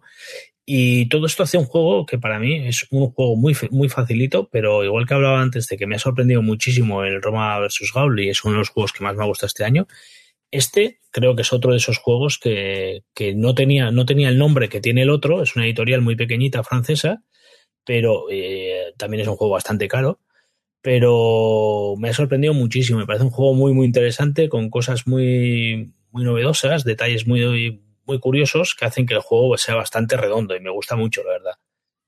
No sé si os puede, si tenéis alguna duda, por no extenderme mucho tampoco con él, porque al final... Eh, eh, han hecho los abuelos han hecho un podcast de, este, ¿no? Y oyendo un poco de lo que hablan, a mí, a mí una cosa que, comentaban ellos que no, que no me acaba de, decidir si pillármelo, y es que parece que el juego te lleva mucho sobre raíles. Eh, a ver, sí. vamos, sí, sí. que te lleva un poco sobre raíles que, es muy jodido para el alemán. Muy hmm, jodido. es muy jodido para el alemán, es muy jodido. Es muy jodido. Y, es que, y que no aguanta un empujón a la mesa. Sí, pero bueno, a ver, esa postura en la que te, dice el editor, que el diseñador, que coloques las fichas, yo no lo hago de esa manera, simplemente las pongo eh, horizontales o, verticales, pero apoyadas en el suelo directamente, y se sabe perfectamente cómo está esa unidad. No hace falta hacer eso. Es verdad que si le das un golpe a la mesa y se te cae todo, se va a tomar por saco la, la partida. O sea que pero en, lo que, en cuanto a qué es dirigido, sí que es verdad. Es un juego muy dirigido, es un juego, como te estoy diciendo, es dirigido por cartas que encima esas cartas van a entrar en momentos puntuales de la partida. Tú no tienes todo el mazo al inicio de la partida y vas a ir añadiendo cartas en función de los años en los que se está cumpliendo, los meses, mejor dicho, en los que se está gestionando la, la batalla, ¿no? Entonces, pues bueno, pues tienes cartas que sabes que son muy potentes y que van a entrar en determinado momento. Y encima el juego te permite coger una carta entonces tú vas a elegir la carta que tú quieras tener en la mano y luego las demás van a ser al azar, ¿no? Es verdad, pero con todo eso tú tienes diferentes eh, opciones de juego, tienes que elegir por qué zona vas a intentar atacar siendo alemán.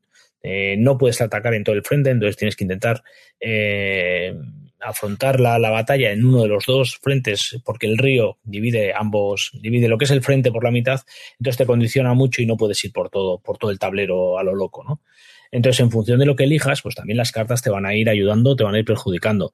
Luego hay cartas que extrapolan un poco el tema de, todo lo que es la guerra en otros frentes, el frente ruso y demás.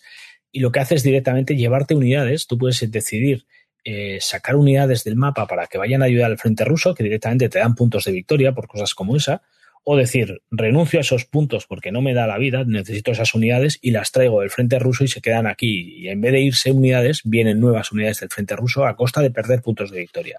Entonces son, eh, sí, pequeñas decisiones en cada carta y eh, que para mí este juego sí, sí está muy bien representado. Además, es lo que os digo, no es, un, no es un frente nada fácil de representar porque hacer esto divertido no es nada fácil. Eh, otros juegos en los que se ha intentado representar Verdun, para mí pecan de, precisamente eso, de, un juego, un frente en el que estamos dándonos hostias uno contra otro, intentando abrir una pequeña brecha que no se da o que si se da, pues tampoco tiene mucho, mucho interés, ¿no? Y este juego para mí sí consigue ser divertido, representa muy bien lo que es este, esta, esta batalla concreta y encima, pues eh, estéticamente ya, ya veis que para mí es precioso. Escuela francesa de juegos, sí. Sí. Sí, sí, sí, total. A mí, dime, Esto, dale, que dale. están, esto que están comentando también, todos esos dados con diferentes colores y, y tamaños, ¿eso, ¿eso es bien del juego? No, no, no, eso no es del juego. Ah, vale, no vale. juego. Tienes muchos dados, tienes dados de, dos tipos, de colores, creo recordar, pero no son. Ese, ese dado gigantesco de a tirar con dos manos no viene en el juego. Yo el problema que tengo con este tipo de juegos al final, que, que es una cosa que me pasa, que después de jugar mucho con los bloques, es, es lo que me pasa, que los mapas de áreas y, y el tema este de las cartas tan dirigidas, al final hace que cuando has jugado varias partidas, no sé si se, se dará el caso aquí, pero que al final ya se ve qué es lo que tienes que hacer, es decir, por dónde tienes que ir y qué es lo que tienes que hacer, porque el mapa te empuja a, o sea, es, es como, como si fueras una oveja. El mapa ya te empuja hacia dónde, dónde, Sí. dónde va el tema. A ver, eh, sí, no te voy a de- decir que no te pase, que no te pueda pasar, pero, pero tampoco es un juego para jugarlo 20 partidas. No, ya veo. O sea, no es un juego para eso. Y si lo Es juegas, eh, también. y, si, y si lo juegas, que sea, que sea de manera, eh, yo qué sé, o sea, que de- dándole su tiempo. También, también te digo, no es, no es un Columbia en cuanto a que tú lo leas y empieces a jugar otra vez. Necesitas saber todas las cartas que tiene el mazo, porque las eliges antes de empezar a jugar. Entonces, no olvidarte del juego es prácticamente empezar otra vez, sobre todo por ese- esa mecánica de- del juego, de la carta que tú eliges. Lo que pasa es que barato no es, ¿no? No, no, no, es muy caro, es un juego muy, muy caro, muy caro. Para lo que trae, yo no sé cuánto costaba, pero creo que es un juego bastante caro. Dime, dime, Rigo. ¿A cuánto- la partida cuánto se, se va de tiempo? Bastante, te diría que yo cada partida que he jugado a este juego, mínimo dos tardes enteras se ha ido. Al final estás jugando 11 meses y cada mes son 7 cartas.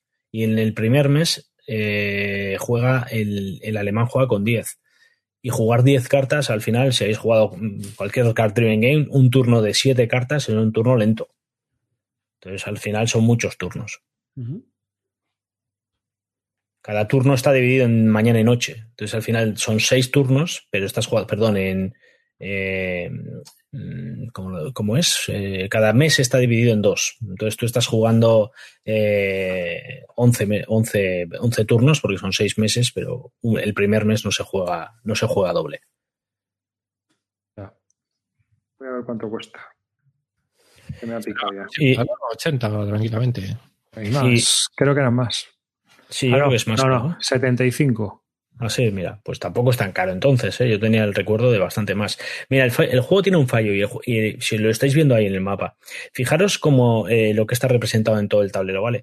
Eh, hay pocos símbolos en el tablero, hay pocas cosas a tener en cuenta, no influye mucho, por así decirlo, la montaña, tal, solo hay dos detalles, la montaña y, los, fuertes, ¿no? Entonces, fijaros que en el tablero estáis viendo que hay muchas veces que no se ve lo que, dónde estás. No sabes si estás en un fuerte, si estás en una montaña, si estás en un espacio de puntos. Son muy pequeños esas simbologías y apenas se nota, apenas se, se, se ve desde, desde, desde eh, cualquier parte del juego, ¿no?